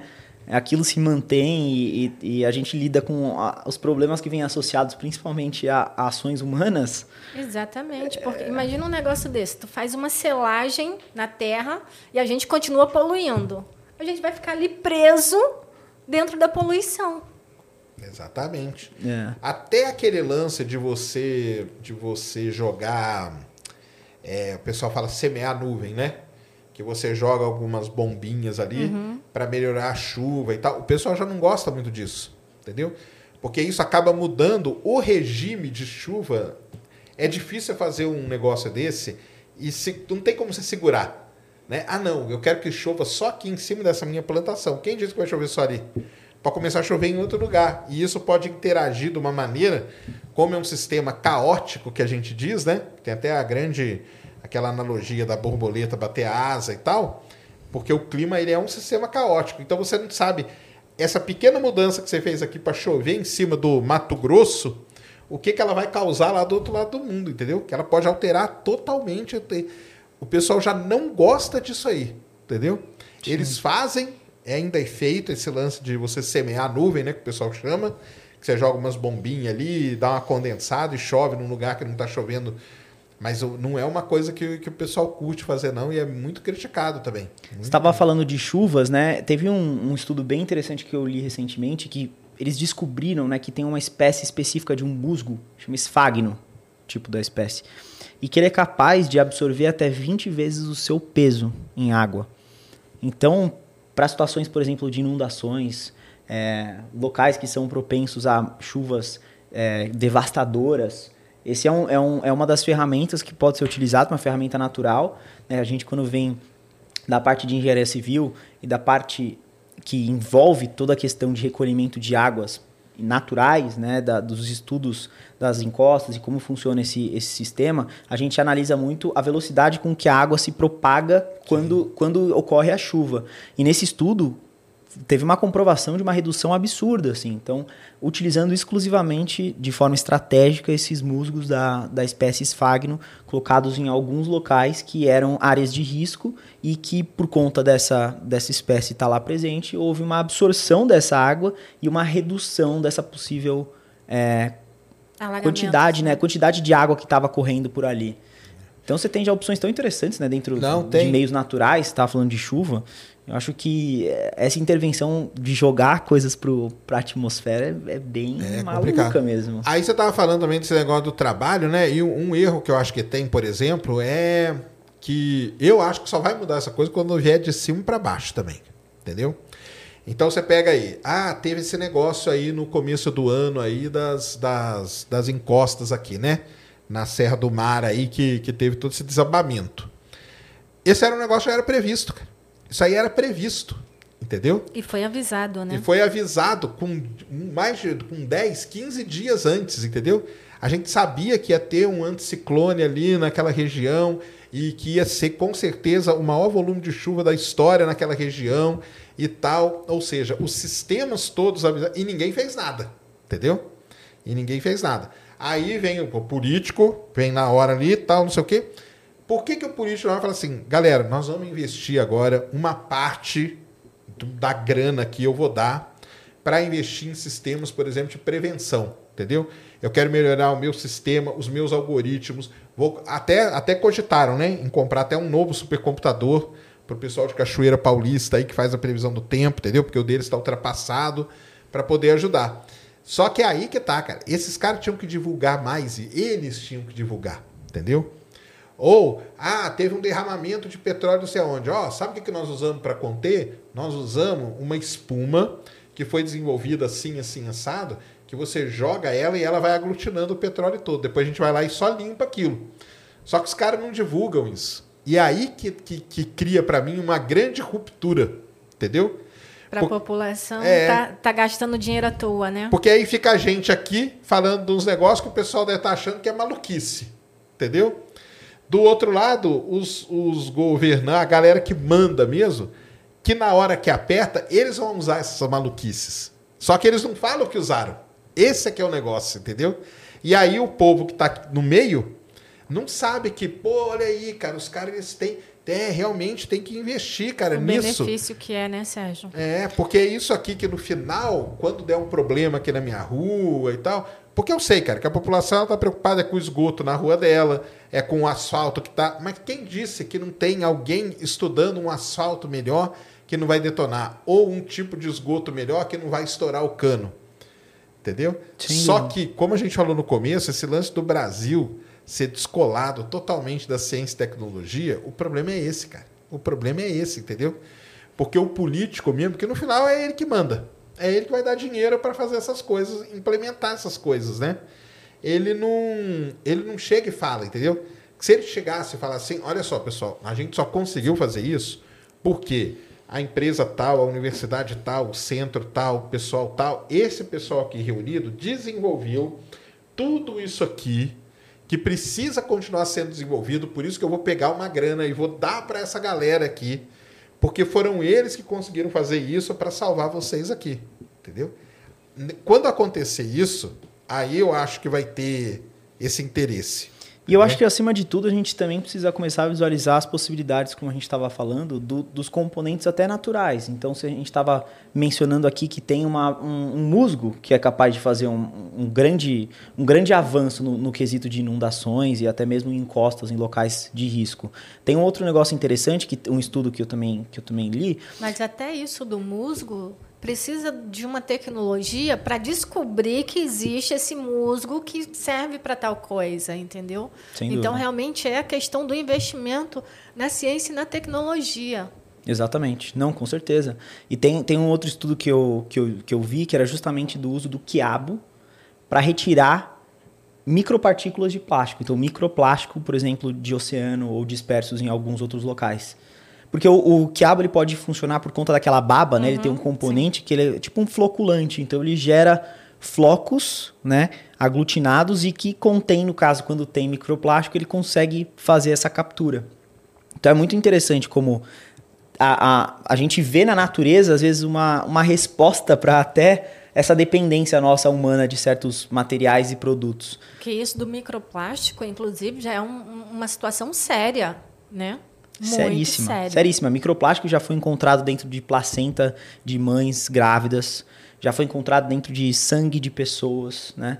Então, é o que eu falo pra galera, né? Microplásticos são partículas de plástico com menos de 5 milímetros. Então, você tá, sei lá, mexendo aqui no seu celular que tem uma capinha de plástico, muito provavelmente quando você coçar a boca, alguma micropartícula de plástico vai entrar na sua boca. A gente tem uma dependência muito grande ainda dos subprodutos do petróleo, que Sim, acabam sendo muito problemáticos do ponto de vista de, de descarte, né? Beleza, você tem lá hoje essa, essa parcela gigantesca de produtos e, e, várias embalagens, coisas que são feitas de plástico, mas depois como é que você destina isso? Tá, você recicla, tem a opção de reciclagem, mas o percentual de reciclagem no Brasil é ínfimo. Tem uma série de programas fantásticos, inclusive com incentivo financeiro. Cara, tem uma, uma máquina que os caras desenvolveram e que já está em, em alguns pontos estratégicos, que você troca lixo reciclável por benefício, por desconto na fatura de seu, do seu celular, por vale é, Saraiva e até mesmo por dinheiro. Entendeu? Você tem já formas hoje de também trocar esses plásticos de uma forma facilitada por dinheiro, por Pix. Então, tem várias opções para serem feitas, mas a conscientização da população ainda é um grande problema, né? E você já vê um avanço diferente nesse aspecto quando você fala de países desenvolvidos, né? De outros países que já estão um pouco mais desenvoltos no quesito consciência como parte de uma sociedade. E é interessante também que, eu não sei se vocês já ouviram falar, mas tem um, uma larva de um besouro, Zophobas mario, que eles descobriram que ela é capaz de digerir poliestireno, porque ela tem uma enzima digestiva que ela consegue fazer esse, essa digestão. Então, qual que era a ideia desse projeto? Né? Tentar capturar essa enzima, desenvolver em laboratório e utilizar ela em, em certas, é, em certos locais para dar uma destinação melhor para o resíduo plástico. Né? Então, acabar com aquela quantidade absurda de resíduos o que não é destinado para reciclagem, tentar dar um fim que seja menos danoso a lençóis freáticos, ao meio ambiente, às pessoas, porque tudo isso é um ciclo, né? É o plástico que está presente na embalagem, na embalagem ele vai para a corrente sanguínea da pessoa, da corrente sanguínea para a pessoa ele, ele vai provavelmente para aquele aquelas aquelas fezes e isso acaba chegando no solo, isso contamina o lençol freático, isso contamina as plantas, plantações, produtos, enfim, tudo. Então é uma loucura. Essa questão do, do plástico no, no, no, oceano, principalmente, não sei se vocês sabem, mas mais de 80% da poluição plástica do oceano é advinda de redes de pesca. É. Por, e, e, tem um fenômeno muito sério que chama pesca fantasma, que é a, a pesca de peixes que acabam ficando presos em redes que não, nem são redes e morrem. Então, quer dizer, ele não está servindo de um alimento para uma população, sei lá, ribeirinha ou para a renda de, de, de, pessoas que são pescadores e está morrendo, está tá virando algo né, ali orgânico, mas para o mar e que não vai ser uma coisa benéfica, vai prejudicar uma população, uma espécie e coisas nesse sentido. E imagina a quantidade de microplástico que está no mar, se você tem essa quantidade de, de redes de pesca. Ah, é uma ilhas, loucura, né, cara. Plástico, né? Exatamente. Teve uma ação recente, né, da Clean, Ocean, Clean the Ocean. Vocês devem ter visto também para retirar. O plástico chegou a um nível hoje que o pessoal descobriu um negócio que é uma rocha de plástico. O plástico chegou a um nível de, de, de compactação que o pessoal já está querendo dar um nome, criar um nome novo de uma rocha na Terra, porque é uma rocha feita de plástico. Olha que doideira. Foi encontrado, acho que recentemente, numa ilha, né? Você, você viu falar disso daí? Que era como se fosse uma rocha isso, também feita é de resíduos. Aí. É. é, isso aí mesmo. Tanto que o pessoal da geologia, eles estão reunidos querendo fazer, dar um nome para isso aí. Que falou que ah, não tem mais como, entendeu? Vai, vai existir essa rocha na Terra, entendeu? Faz sentido. Olha que loucura. Né? De tão, de tão avançado de tão que está essa dependência, tá, né? É, a gente criou. A gente uma criou rocha. uma rocha nova aí de plástico. Olha que doideira. Mas em contrapartida, a gente tem o um problema de pensar, você que é especialista na área, quantos anos na utilização de petróleo que a gente. extração e utilização dentro do mercado que a gente se tem, com a expectativa de, de crescimento populacional mundial, quantos anos ainda tem um suporte do meio ambiente relacionado ao petróleo? Entendeu? Esse é, esse é o grande aspecto. É, eu não imagino que dure muito mais do que, sei lá, 50, 100 anos no, no que a gente tem hoje. Do quê? De, da, da, da, possibilidade de extração. Não, não, dura muito mais. Muito mais? É, porque a gente nem. O petróleo, o problema dele é que a gente não, nem tira tudo que a gente descobre. É muito pouquinho Entendi. que a gente tira. E a cada dia é, avança a tecnologia para tirar mais. E tem muito sendo descoberto ainda. Então, esse, isso aí é Entendi. é meio que. À medida que você vai te, tenta, desde que eu me entendo por gente, o pessoal fala, ah, daqui 30 anos vai acabar o petróleo. É, é, é o que eu escuto também, então, assim. Ainda eu... tem muito trabalho para você, né, Sérgio? Então, só que daqui 30 anos, eu, eu já tô com quase 50, não foi para mais, entendeu? É, Entendi. porque não, o pessoal vai descobrindo, tá? Porque essa conta, só para explicar pro pessoal, ela é feita o seguinte: se parar de descobrir hoje e tá. continuar a população aumentando do jeito que ela aumenta, na taxa que ela aumenta, aí sim duraria tanto tempo. Mas não para de descobrir, entendeu? A cada dia descobre mais e mais e tal, né? E o petróleo tem esse lance, né? Muita gente fala do, do da parte do combustível, mas o, a outra parte, né? Que é muito maior. Combustível, na verdade, é pouco toda a parte dos derivados do petróleo. Essa que é, que é o plástico. Subprodutos, né? né? Todos os subprodutos. Porque quando a gente fala em plástico, é esse é um outro. O plástico é o petróleo. Exato. E quando a gente fala em plástico, as pessoas às vezes acham que é o plástico propriamente dito, mas tem componentes que utilizam de, de subprodutos do petróleo que acabam sendo um tipo de plástico, mas que a gente às vezes não, não tem É. essa, essa mensuração de que aquilo é um plástico, né? E que está presente, sei lá, na estampa de itens que a gente usa. É, tá em tudo. Todo lugar. tá em literalmente, todo lugar, literalmente. como. Tanto o pessoal fala que, ah, mas aí vai acabar por causa do combustível. O pessoal nem liga para isso. Tanto que as empresas hoje que mais investem em combustível alternativo são as empresas de petróleo, entendeu? É Shell, Exxon, é Saudi Aramco, Equinor lá na Noruega, Petrobras, entendeu?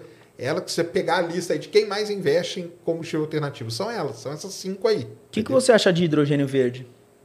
Cara, o Hidrogênio- hidrogênio. o hidrogênio e o Então, hidrogênio, né? É, é porque porque sabe eles- que o hidrogênio tem todas as cores, né? Sim. Sabia? Tem hidrogênio azul, rosa, verde, tudo mais. Cara, o hidrogênio tem um tem um pessoal que eu converso que é muito legal que eles falam assim, muita gente fala ah, o, o futuro do combustível é ser elétrico, né?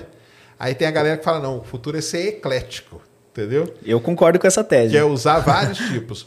Cara, o hidrogênio já está sendo muito usado, entendeu? Bem usado, bem desenvolvido. A Petrobras é uma das líderes aí do mundo de, de desenvolvimento de combustível de hidrogênio. Então tem vários, entendeu? Tem o hidrogênio azul, tem o hidrogênio verde, tem hidrogênio que esse verde aí, você sabe que ele não está ligado ao lance de proteção ambiental, não. Ele está ligado mesmo a uma, a uma aplicação, entendeu? Então, cada cor que eles deram para o hidrogênio, ela teria uma determinada aplicação. Então, o hidrogênio verde, acho que seria até mais automobilística e tal, Sim. mas tem os outros. E isso aí, sim, com certeza. É Tem um um- desenvolvimento muito grande nisso. Tem uma fábrica na, na China que está usando bastante desse. Da China, desculpa, no Chile. na China não. Tem uma fábrica na, no Chile que está usando bastante desse, desse aspecto para desenvolver também hidrogênio. Eles estão testando várias possibilidades alternativas e estão com pretensões interessantes. Porque, pelo que dizem, né, especialmente para veículos movidos a motores a combustão e outros maquinários que também dependem hoje da gasolina, propriamente dita, ou do diesel, é, você consegue fazer uma adaptação muito simples, ou às vezes nem, nem necessitar de adaptação. É, E ele consegue gerar uma, um, um fator de combustão tão, tão elevado quanto. é. Não sei se você já viu, também tem um estudo legal, cara, que eu, eu vi recentemente, que estão utilizando ondas sonoras para aumentar a produtividade de hidrogênio. Então, dentro de fábricas, né? É, esse estudo já provou que é possível aumentar em 14 vezes a produtividade da produção do hidrogênio por meio de ondas sonoras de uma frequência específica. Então é, é- é louco, né? Como a gente consegue ver conexões entre uma coisa e outra e, e como isso pode potencializar um, um- um material, né? Um, um- um tipo de, de, de uso que já é interessante do ponto de vista ambiental, que gera um subproduto final que é a água, né? O Sim. hidrogênio gera, no fim, a água. E que, além de tudo, consegue ser melhorado e ter uma performance ainda mais interessante quando você junta com outros aspectos, como, por exemplo, as ondas sonoras. É, não. É, Não. bem, é bem legal. E o legal de falar, pessoal, é isso, né? Que essas empresas de petróleo são as que estão mais na frente nisso aí. Entendeu? Por incrível que pareça. né? É, o pessoal acha que não, que tal, mas não é não, cara. É porque tem muita É que- gente que fala sem conhecer. É verdade. Esse é que é o grande razão. problema. A sensação que dá é que as, as, petro, as petrolíferas, né, as empresas que estão no meio, é, não necessariamente querem deixar de utilizar o que já existe como petróleo para ir para meios alternativos. Essa é a sensação que eu vejo que muitas Não. pessoas têm. Mas é interessante falar disso mesmo, porque eu, eu mesmo pesquiso bastante sobre isso, não tinha conhecimento de que elas estão à frente nesse nível, como você mencionou. É. Eu acho que essas informações também ficam meio. Porque, Ficam. de certa forma, elas continuam no ramo, né? Então acaba que é sendo a questão meio. do combustível, só Contro- de uma forma sim. mais limpa. Sim, sim, sim. Tem um negócio legal também, não sei se vocês já ouviram falar. É, o pessoal tem usado bastante hoje em dia calor de movimentação de pessoas para Cara, tem uma boate, muito doido isso aí, escocesa, que eles estão utilizando dentro da pista de dança, né, a movimentação das pessoas, eles captam esse calor, eles jogam para um poço profundo. Nesse poço tem um gerador térmico que ele transforma em eletricidade e depois isso volta para abastecer os ar-condicionados da, da boate. Então, um sistema totalmente circular, assim, muito interessante, que você utiliza do seu público para fazer um trabalho para você. Sim. Fantástico, né? E tem um outro negócio legal que eu não sei se vocês já viram, provavelmente, de Londres, que eles estão utilizando a movimentação dos metrôs eles captam esse calor gerado na movimentação, direcionam para uma, uma usina que também faz o mesmo procedimento né, de captura e armazenamento desse, desse calor, e ele passa para residências né, no inverno para abastecer de, dessas residências com, com, de um modo geral, o calor para aquecimento do, do, do, local. Né? E, e, tem um negócio ainda mais legal, que no, no, no verão eles fazem um sistema invertido. Então eles conseguem utilizar de ventos para refrescar o local de metrô, do metrô. Entendi. É, a grande descoberta foi essa mesmo, né? Mostrar que a energia você pode transformar, né? A transformação da energia, né? Sim, sim. Que não se cria, não se perde, se transforma, né? E assim, é, é interessante. Eu, eu que morei no Canadá, né? Lá tem muito dessas fachadas. É, a grande maioria das fachadas, principalmente de prédios, ou prédios comerciais ou, ou residenciais, elas são totalmente de vidro. Então você tem a estrutura metálica né, do prédio e o fechamento ele é exclusivamente de vidro. O que faz com que, por exemplo, no, durante a pandemia, tenham tido alguns casos de idosos que passaram mal e acabaram falecendo. Porque viram estufa. É. E no, na pandemia teve um fenômeno muito forte de temperaturas altíssimas no Canadá. Quase 50 graus chegou a ter em algumas regiões. Então, que, que acontece? Quando você fala do inverno, até é interessante porque ela é bem calafetada e ela tem uma, uma estrutura que permite que o calor fique ali. Mas e no verão? E aí, assim, é, dentro dessa mesma temática, tem um projeto também legal, que é o que, que os caras perceberam, né? Que dentro de, desse, desse modelo de fechamento com vidro, há uma possibilidade de você colocar uma pequena camada de água entre duas placas de vidro para também gerar uma, uma água quente né, que depois vai ser utilizado para, sei lá, fazer o aquecimento dos pisos e também do próprio do próprio imóvel como um todo. Então eu achei muito legal umas janelas que tem esse sistema muito massa, então tem aquece uma aguinha no meio. Uma ali. aguinha que é aquecida e essa água depois é literalmente distribuída para fazer com que haja um, um aquecimento da, da dessa dessa residência. Lá no Canadá é bem interessante. Você andar na rua, não sei se já tiveram oportunidade de ir para o Canadá, né, mesmo na Europa tem bastante disso. Os países mais frios, né? Você anda na rua e você vê os sistemas de ventilação respirando aquela fumaça vindo do chão, assim, porque tem as tubulações que são né, liberadas ali por diferentes locais. E aí teve um outro negócio legal que eu vi sobre isso, que o que, que os caras começaram a testar? Falaram, meu, esse, essa fumaça que sai daqui do sistema de ventilação, Será que ela não pode ser utilizada como algum potencializador? E eles resolveram fazer um teste de, dentro de um jardim urbano, de um, num topo de um edifício, e eles colocaram lá para cultivar espinafre e milho. Sabe o que eles perceberam? Daquilo lá, isso funcionou como um fortificante e um acelerador de crescimento, fazendo com que eles crescessem quatro vezes mais rápido. Aí. Então, teoricamente, um negócio que seria descartado e que não tem muito sentido dentro do ponto de vista de como que isso ajudaria dentro de um processo de desenvolvimento de uma planta. Eles ainda estão fazendo estudos, obviamente, para testar se há possibilidade de, de ser utilizado para outros materiais, né? Não dá muito para ter essa noção ainda, porque está sendo feita essa avaliação. Mas, mais uma vez, um negócio que seria descartado, uma, uma fumaça, né? Um, que, e que tem provavelmente até mesmo CO2, mas que está sendo é, direcionado para uma forma mais viável de, de transformar em uma coisa benéfica, né? É, o meio, nossa, o meio de biologia, o meio de, de da parte humana mesmo, tem tanta coisa interessante, cara. É. Quando você pesquisa de, de tecnologia, de inovação nesse sentido, é uma coisa que surpreende, assim.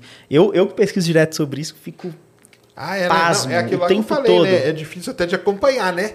Total. Porque é tanta coisa surgindo, tanta ideia que tem, né? De usar tanta coisa que tem aí para todo lado, né? Sim, sim, não. E o benefício humano é muito surreal, né, é. né, cara? A gente acaba às vezes esquecendo, fala de tecnologia e fica um pouco de lado, às vezes distante, né? A gente pensa no tópico. O tópico é o game, é o joguinho, é aquela coisa que talvez seja supérflua.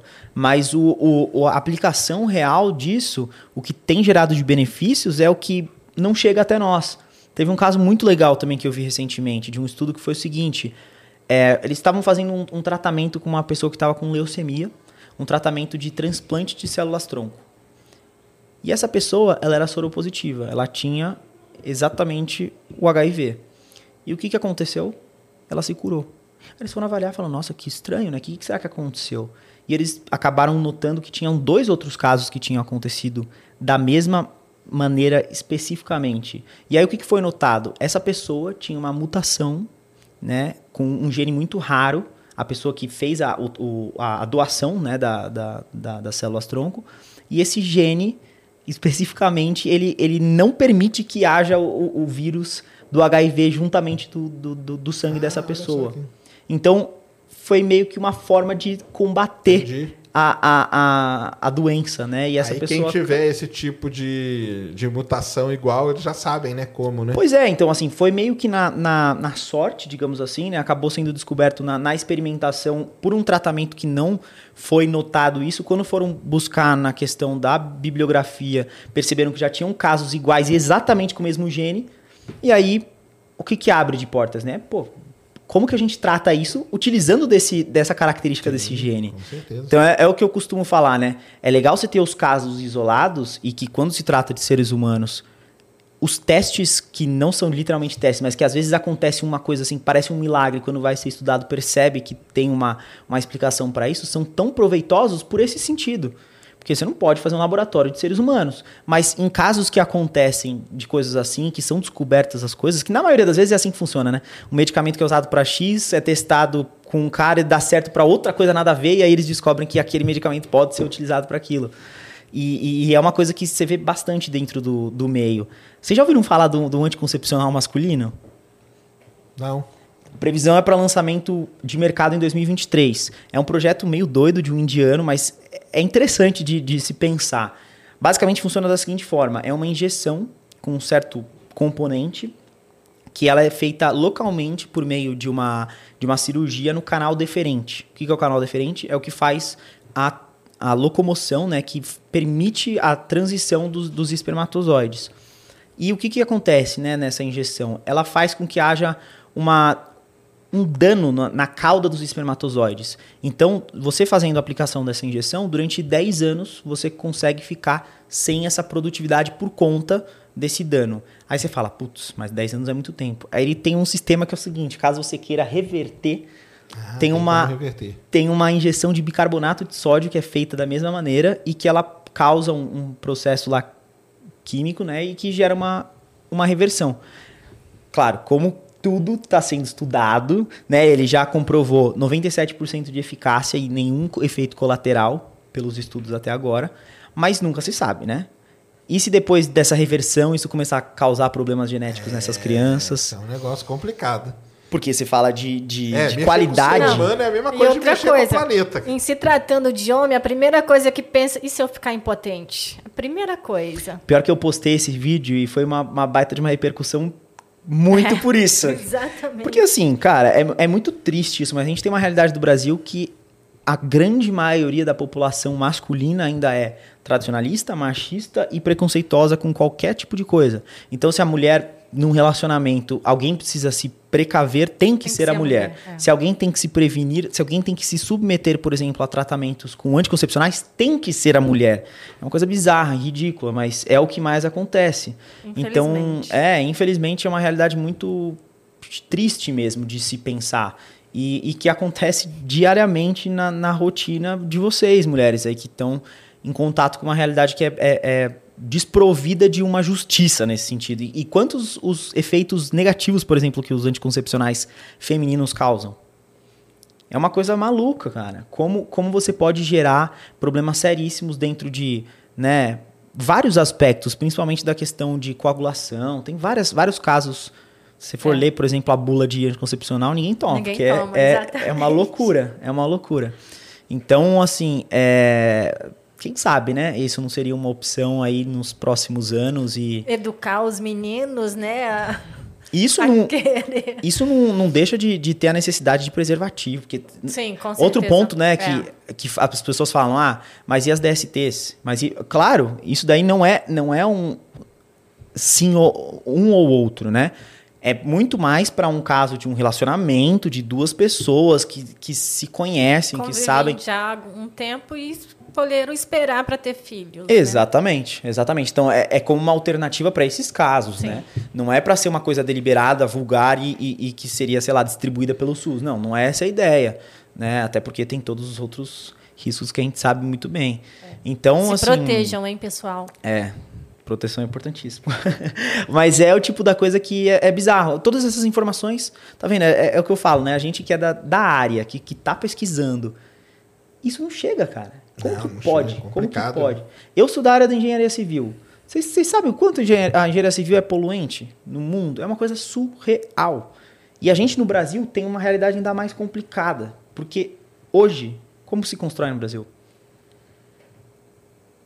Tijolo, Ah, sim. Normal, argamassa, é. cimento. Esse é o, é o mais conhecido pela população. E não só isso, é o que as pessoas, teoricamente, tendem a fazer. Mesmo que hoje você tenha uma tecnologia, sei lá, de um produto modular que é. Já vem pronto, só encaixar. A, a maioria das pessoas vai oferecer uma resistência a isso. Vai. E não só isso, a gente ainda tem uma dependência no Brasil daquela sensação de conforto relacionada ao. Bateu aqui, ó. Ah, não, mas isso aqui não, não é uma parede, não é aquele negócio que é, por exemplo, a onda quando chegou, né, os gessos acartonados, que é o drywall, quando chegou no Brasil alguns anos atrás. Esse foi um dos maiores problemas. As pessoas não conseguem ter sensação de conforto e segurança porque elas têm esse negócio do bater e falar, não, isso aqui é oco, isso aqui é frágil. Que é a parede, né? Pois é, mas muitas pessoas não sabem, mas a, a vedação, que a gente chama, né? Os tijolos, na maioria dos, dos locais, eles servem exclusivamente para vedação. O que, que é vedação? Fechamento.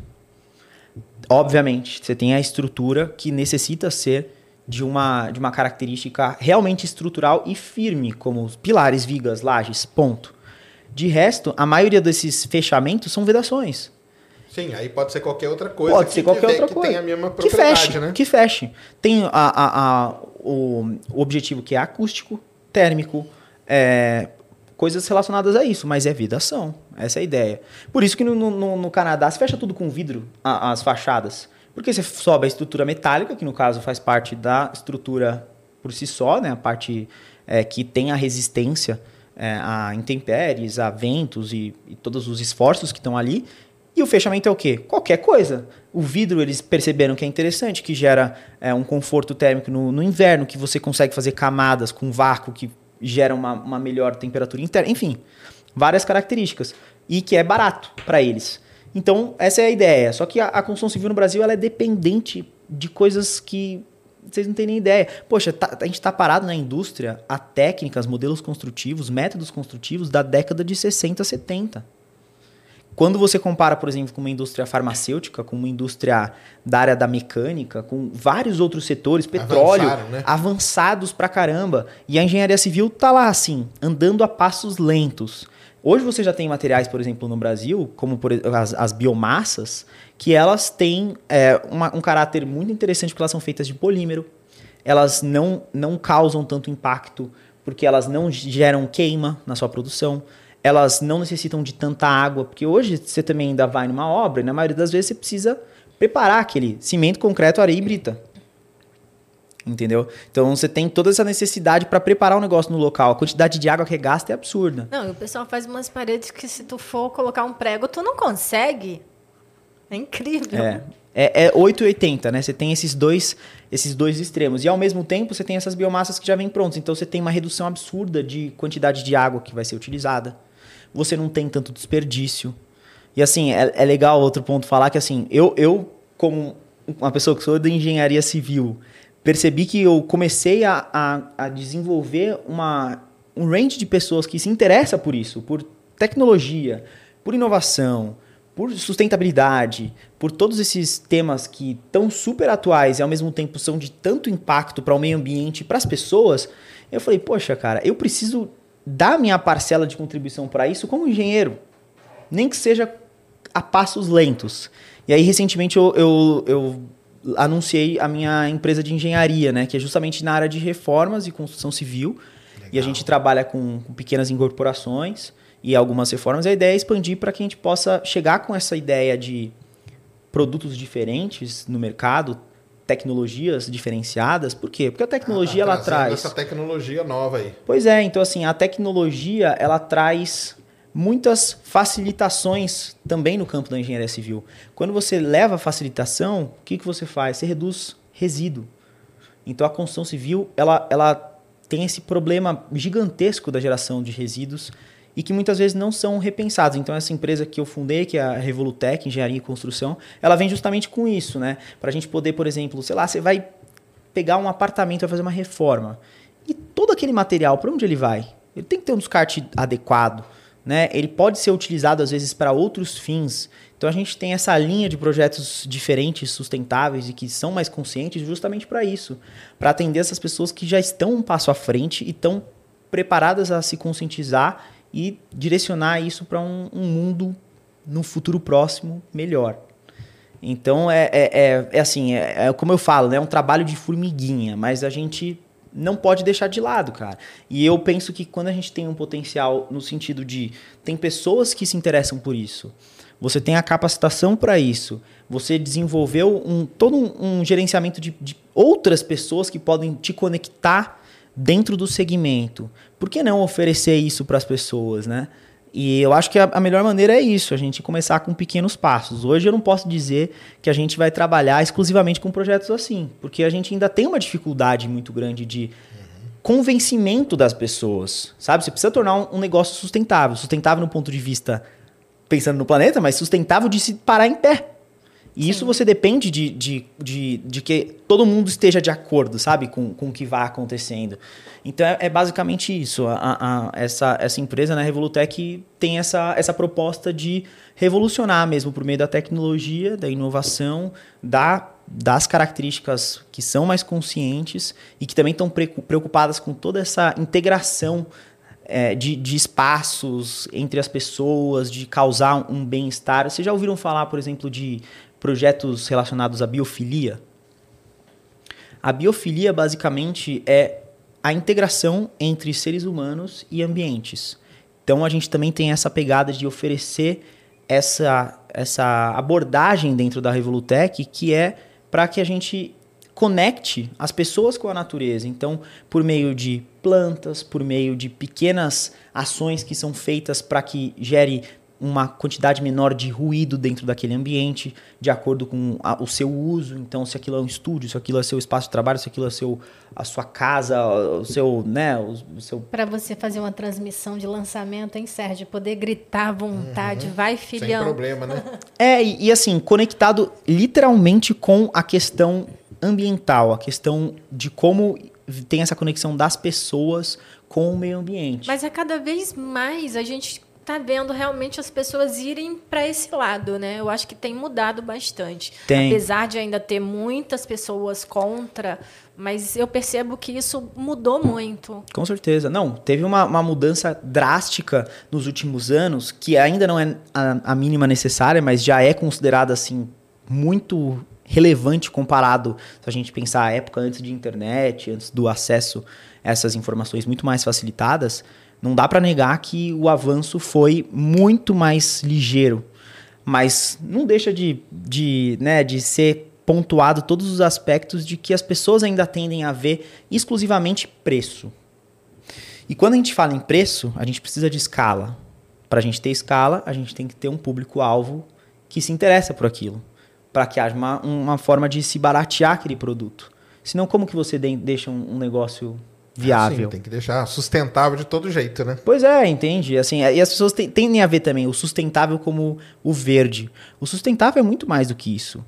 O sustentável, ele é pensar nas pessoas, ele é pensar no ecossistema de fornecedores, como que você está se preocupando com as empresas que são parceiras.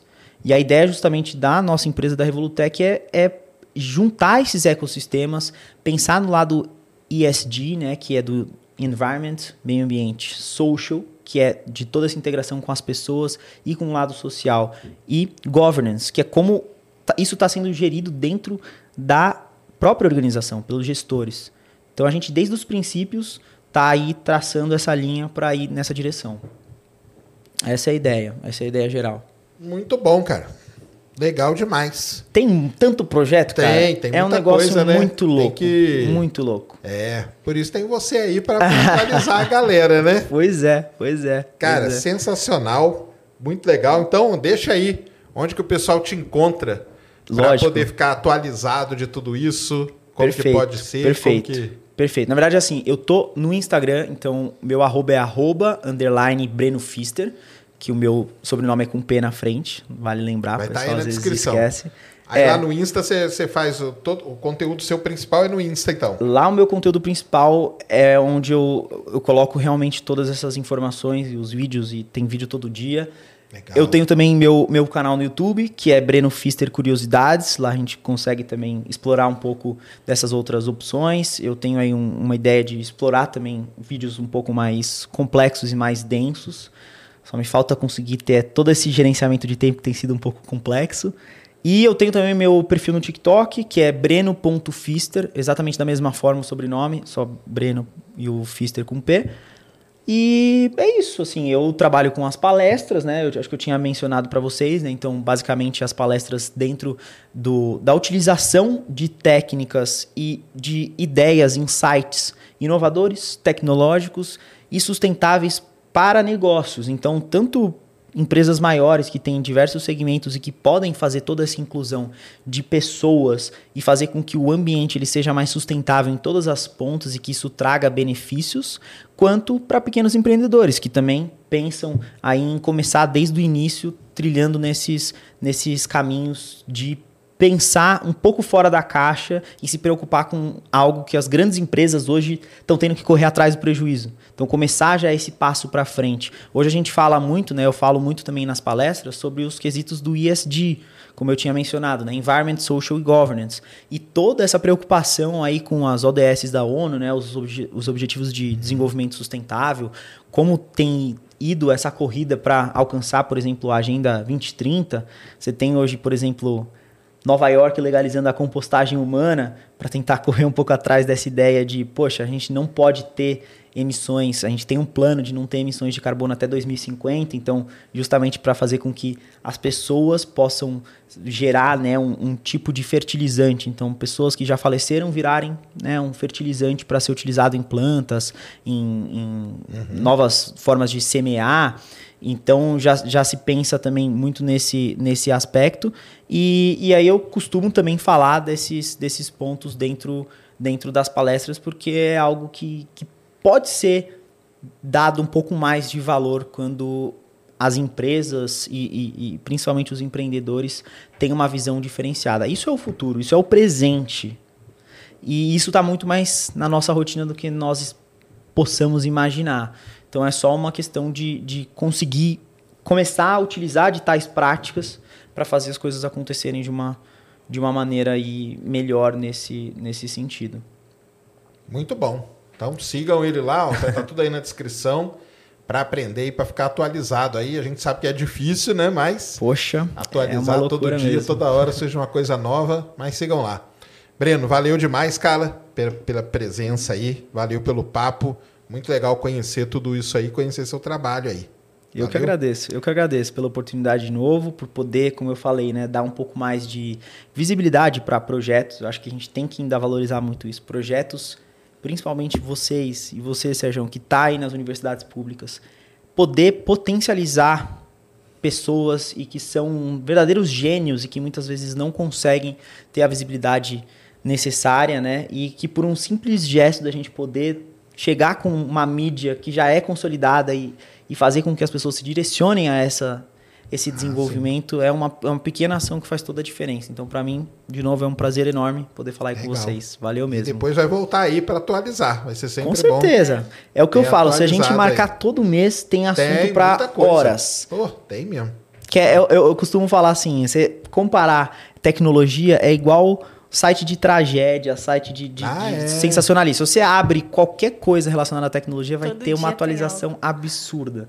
Então, costuma correr na, na, mesma linha. Basta você conseguir agrupar as informações de locais diferentes e conseguir passar para as pessoas de uma forma simples, porque normalmente é um pouco complexo. Esse também é um dos, minhas, das É. minha, dos meus Isso- objetivos. Isso é importante também para o público, né? É. Igual a gente sempre fala, o público não quer saber geralmente como que funciona, ele só quer entender um pouco do assunto. Então isso é importante falar de uma forma mais simples para que todos entendam. É, é basicamente democratizar, né? Isso. Você levar isso para aquela pessoa que entende de ciência e que para ela talvez seja algo que ela já ouviu falar ou que ela conhece da tecnologia e para as pessoas que também não tem nenhum tipo de, de viés para aquele meio. Só que para ela se torna uma notícia que é interessante, que é um avanço e que normalmente é uma notícia positiva. E esse que vai ser o, o que vai te contratar.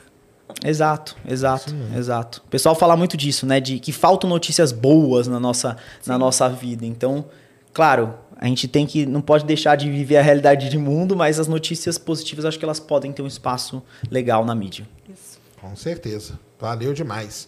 Ned, valeu. Deixa aí suas credenciais pra galera. Boa noite, queridos humanos. E estão reclamando de mim, então boa noite, queridos extraterrestres, para vocês também.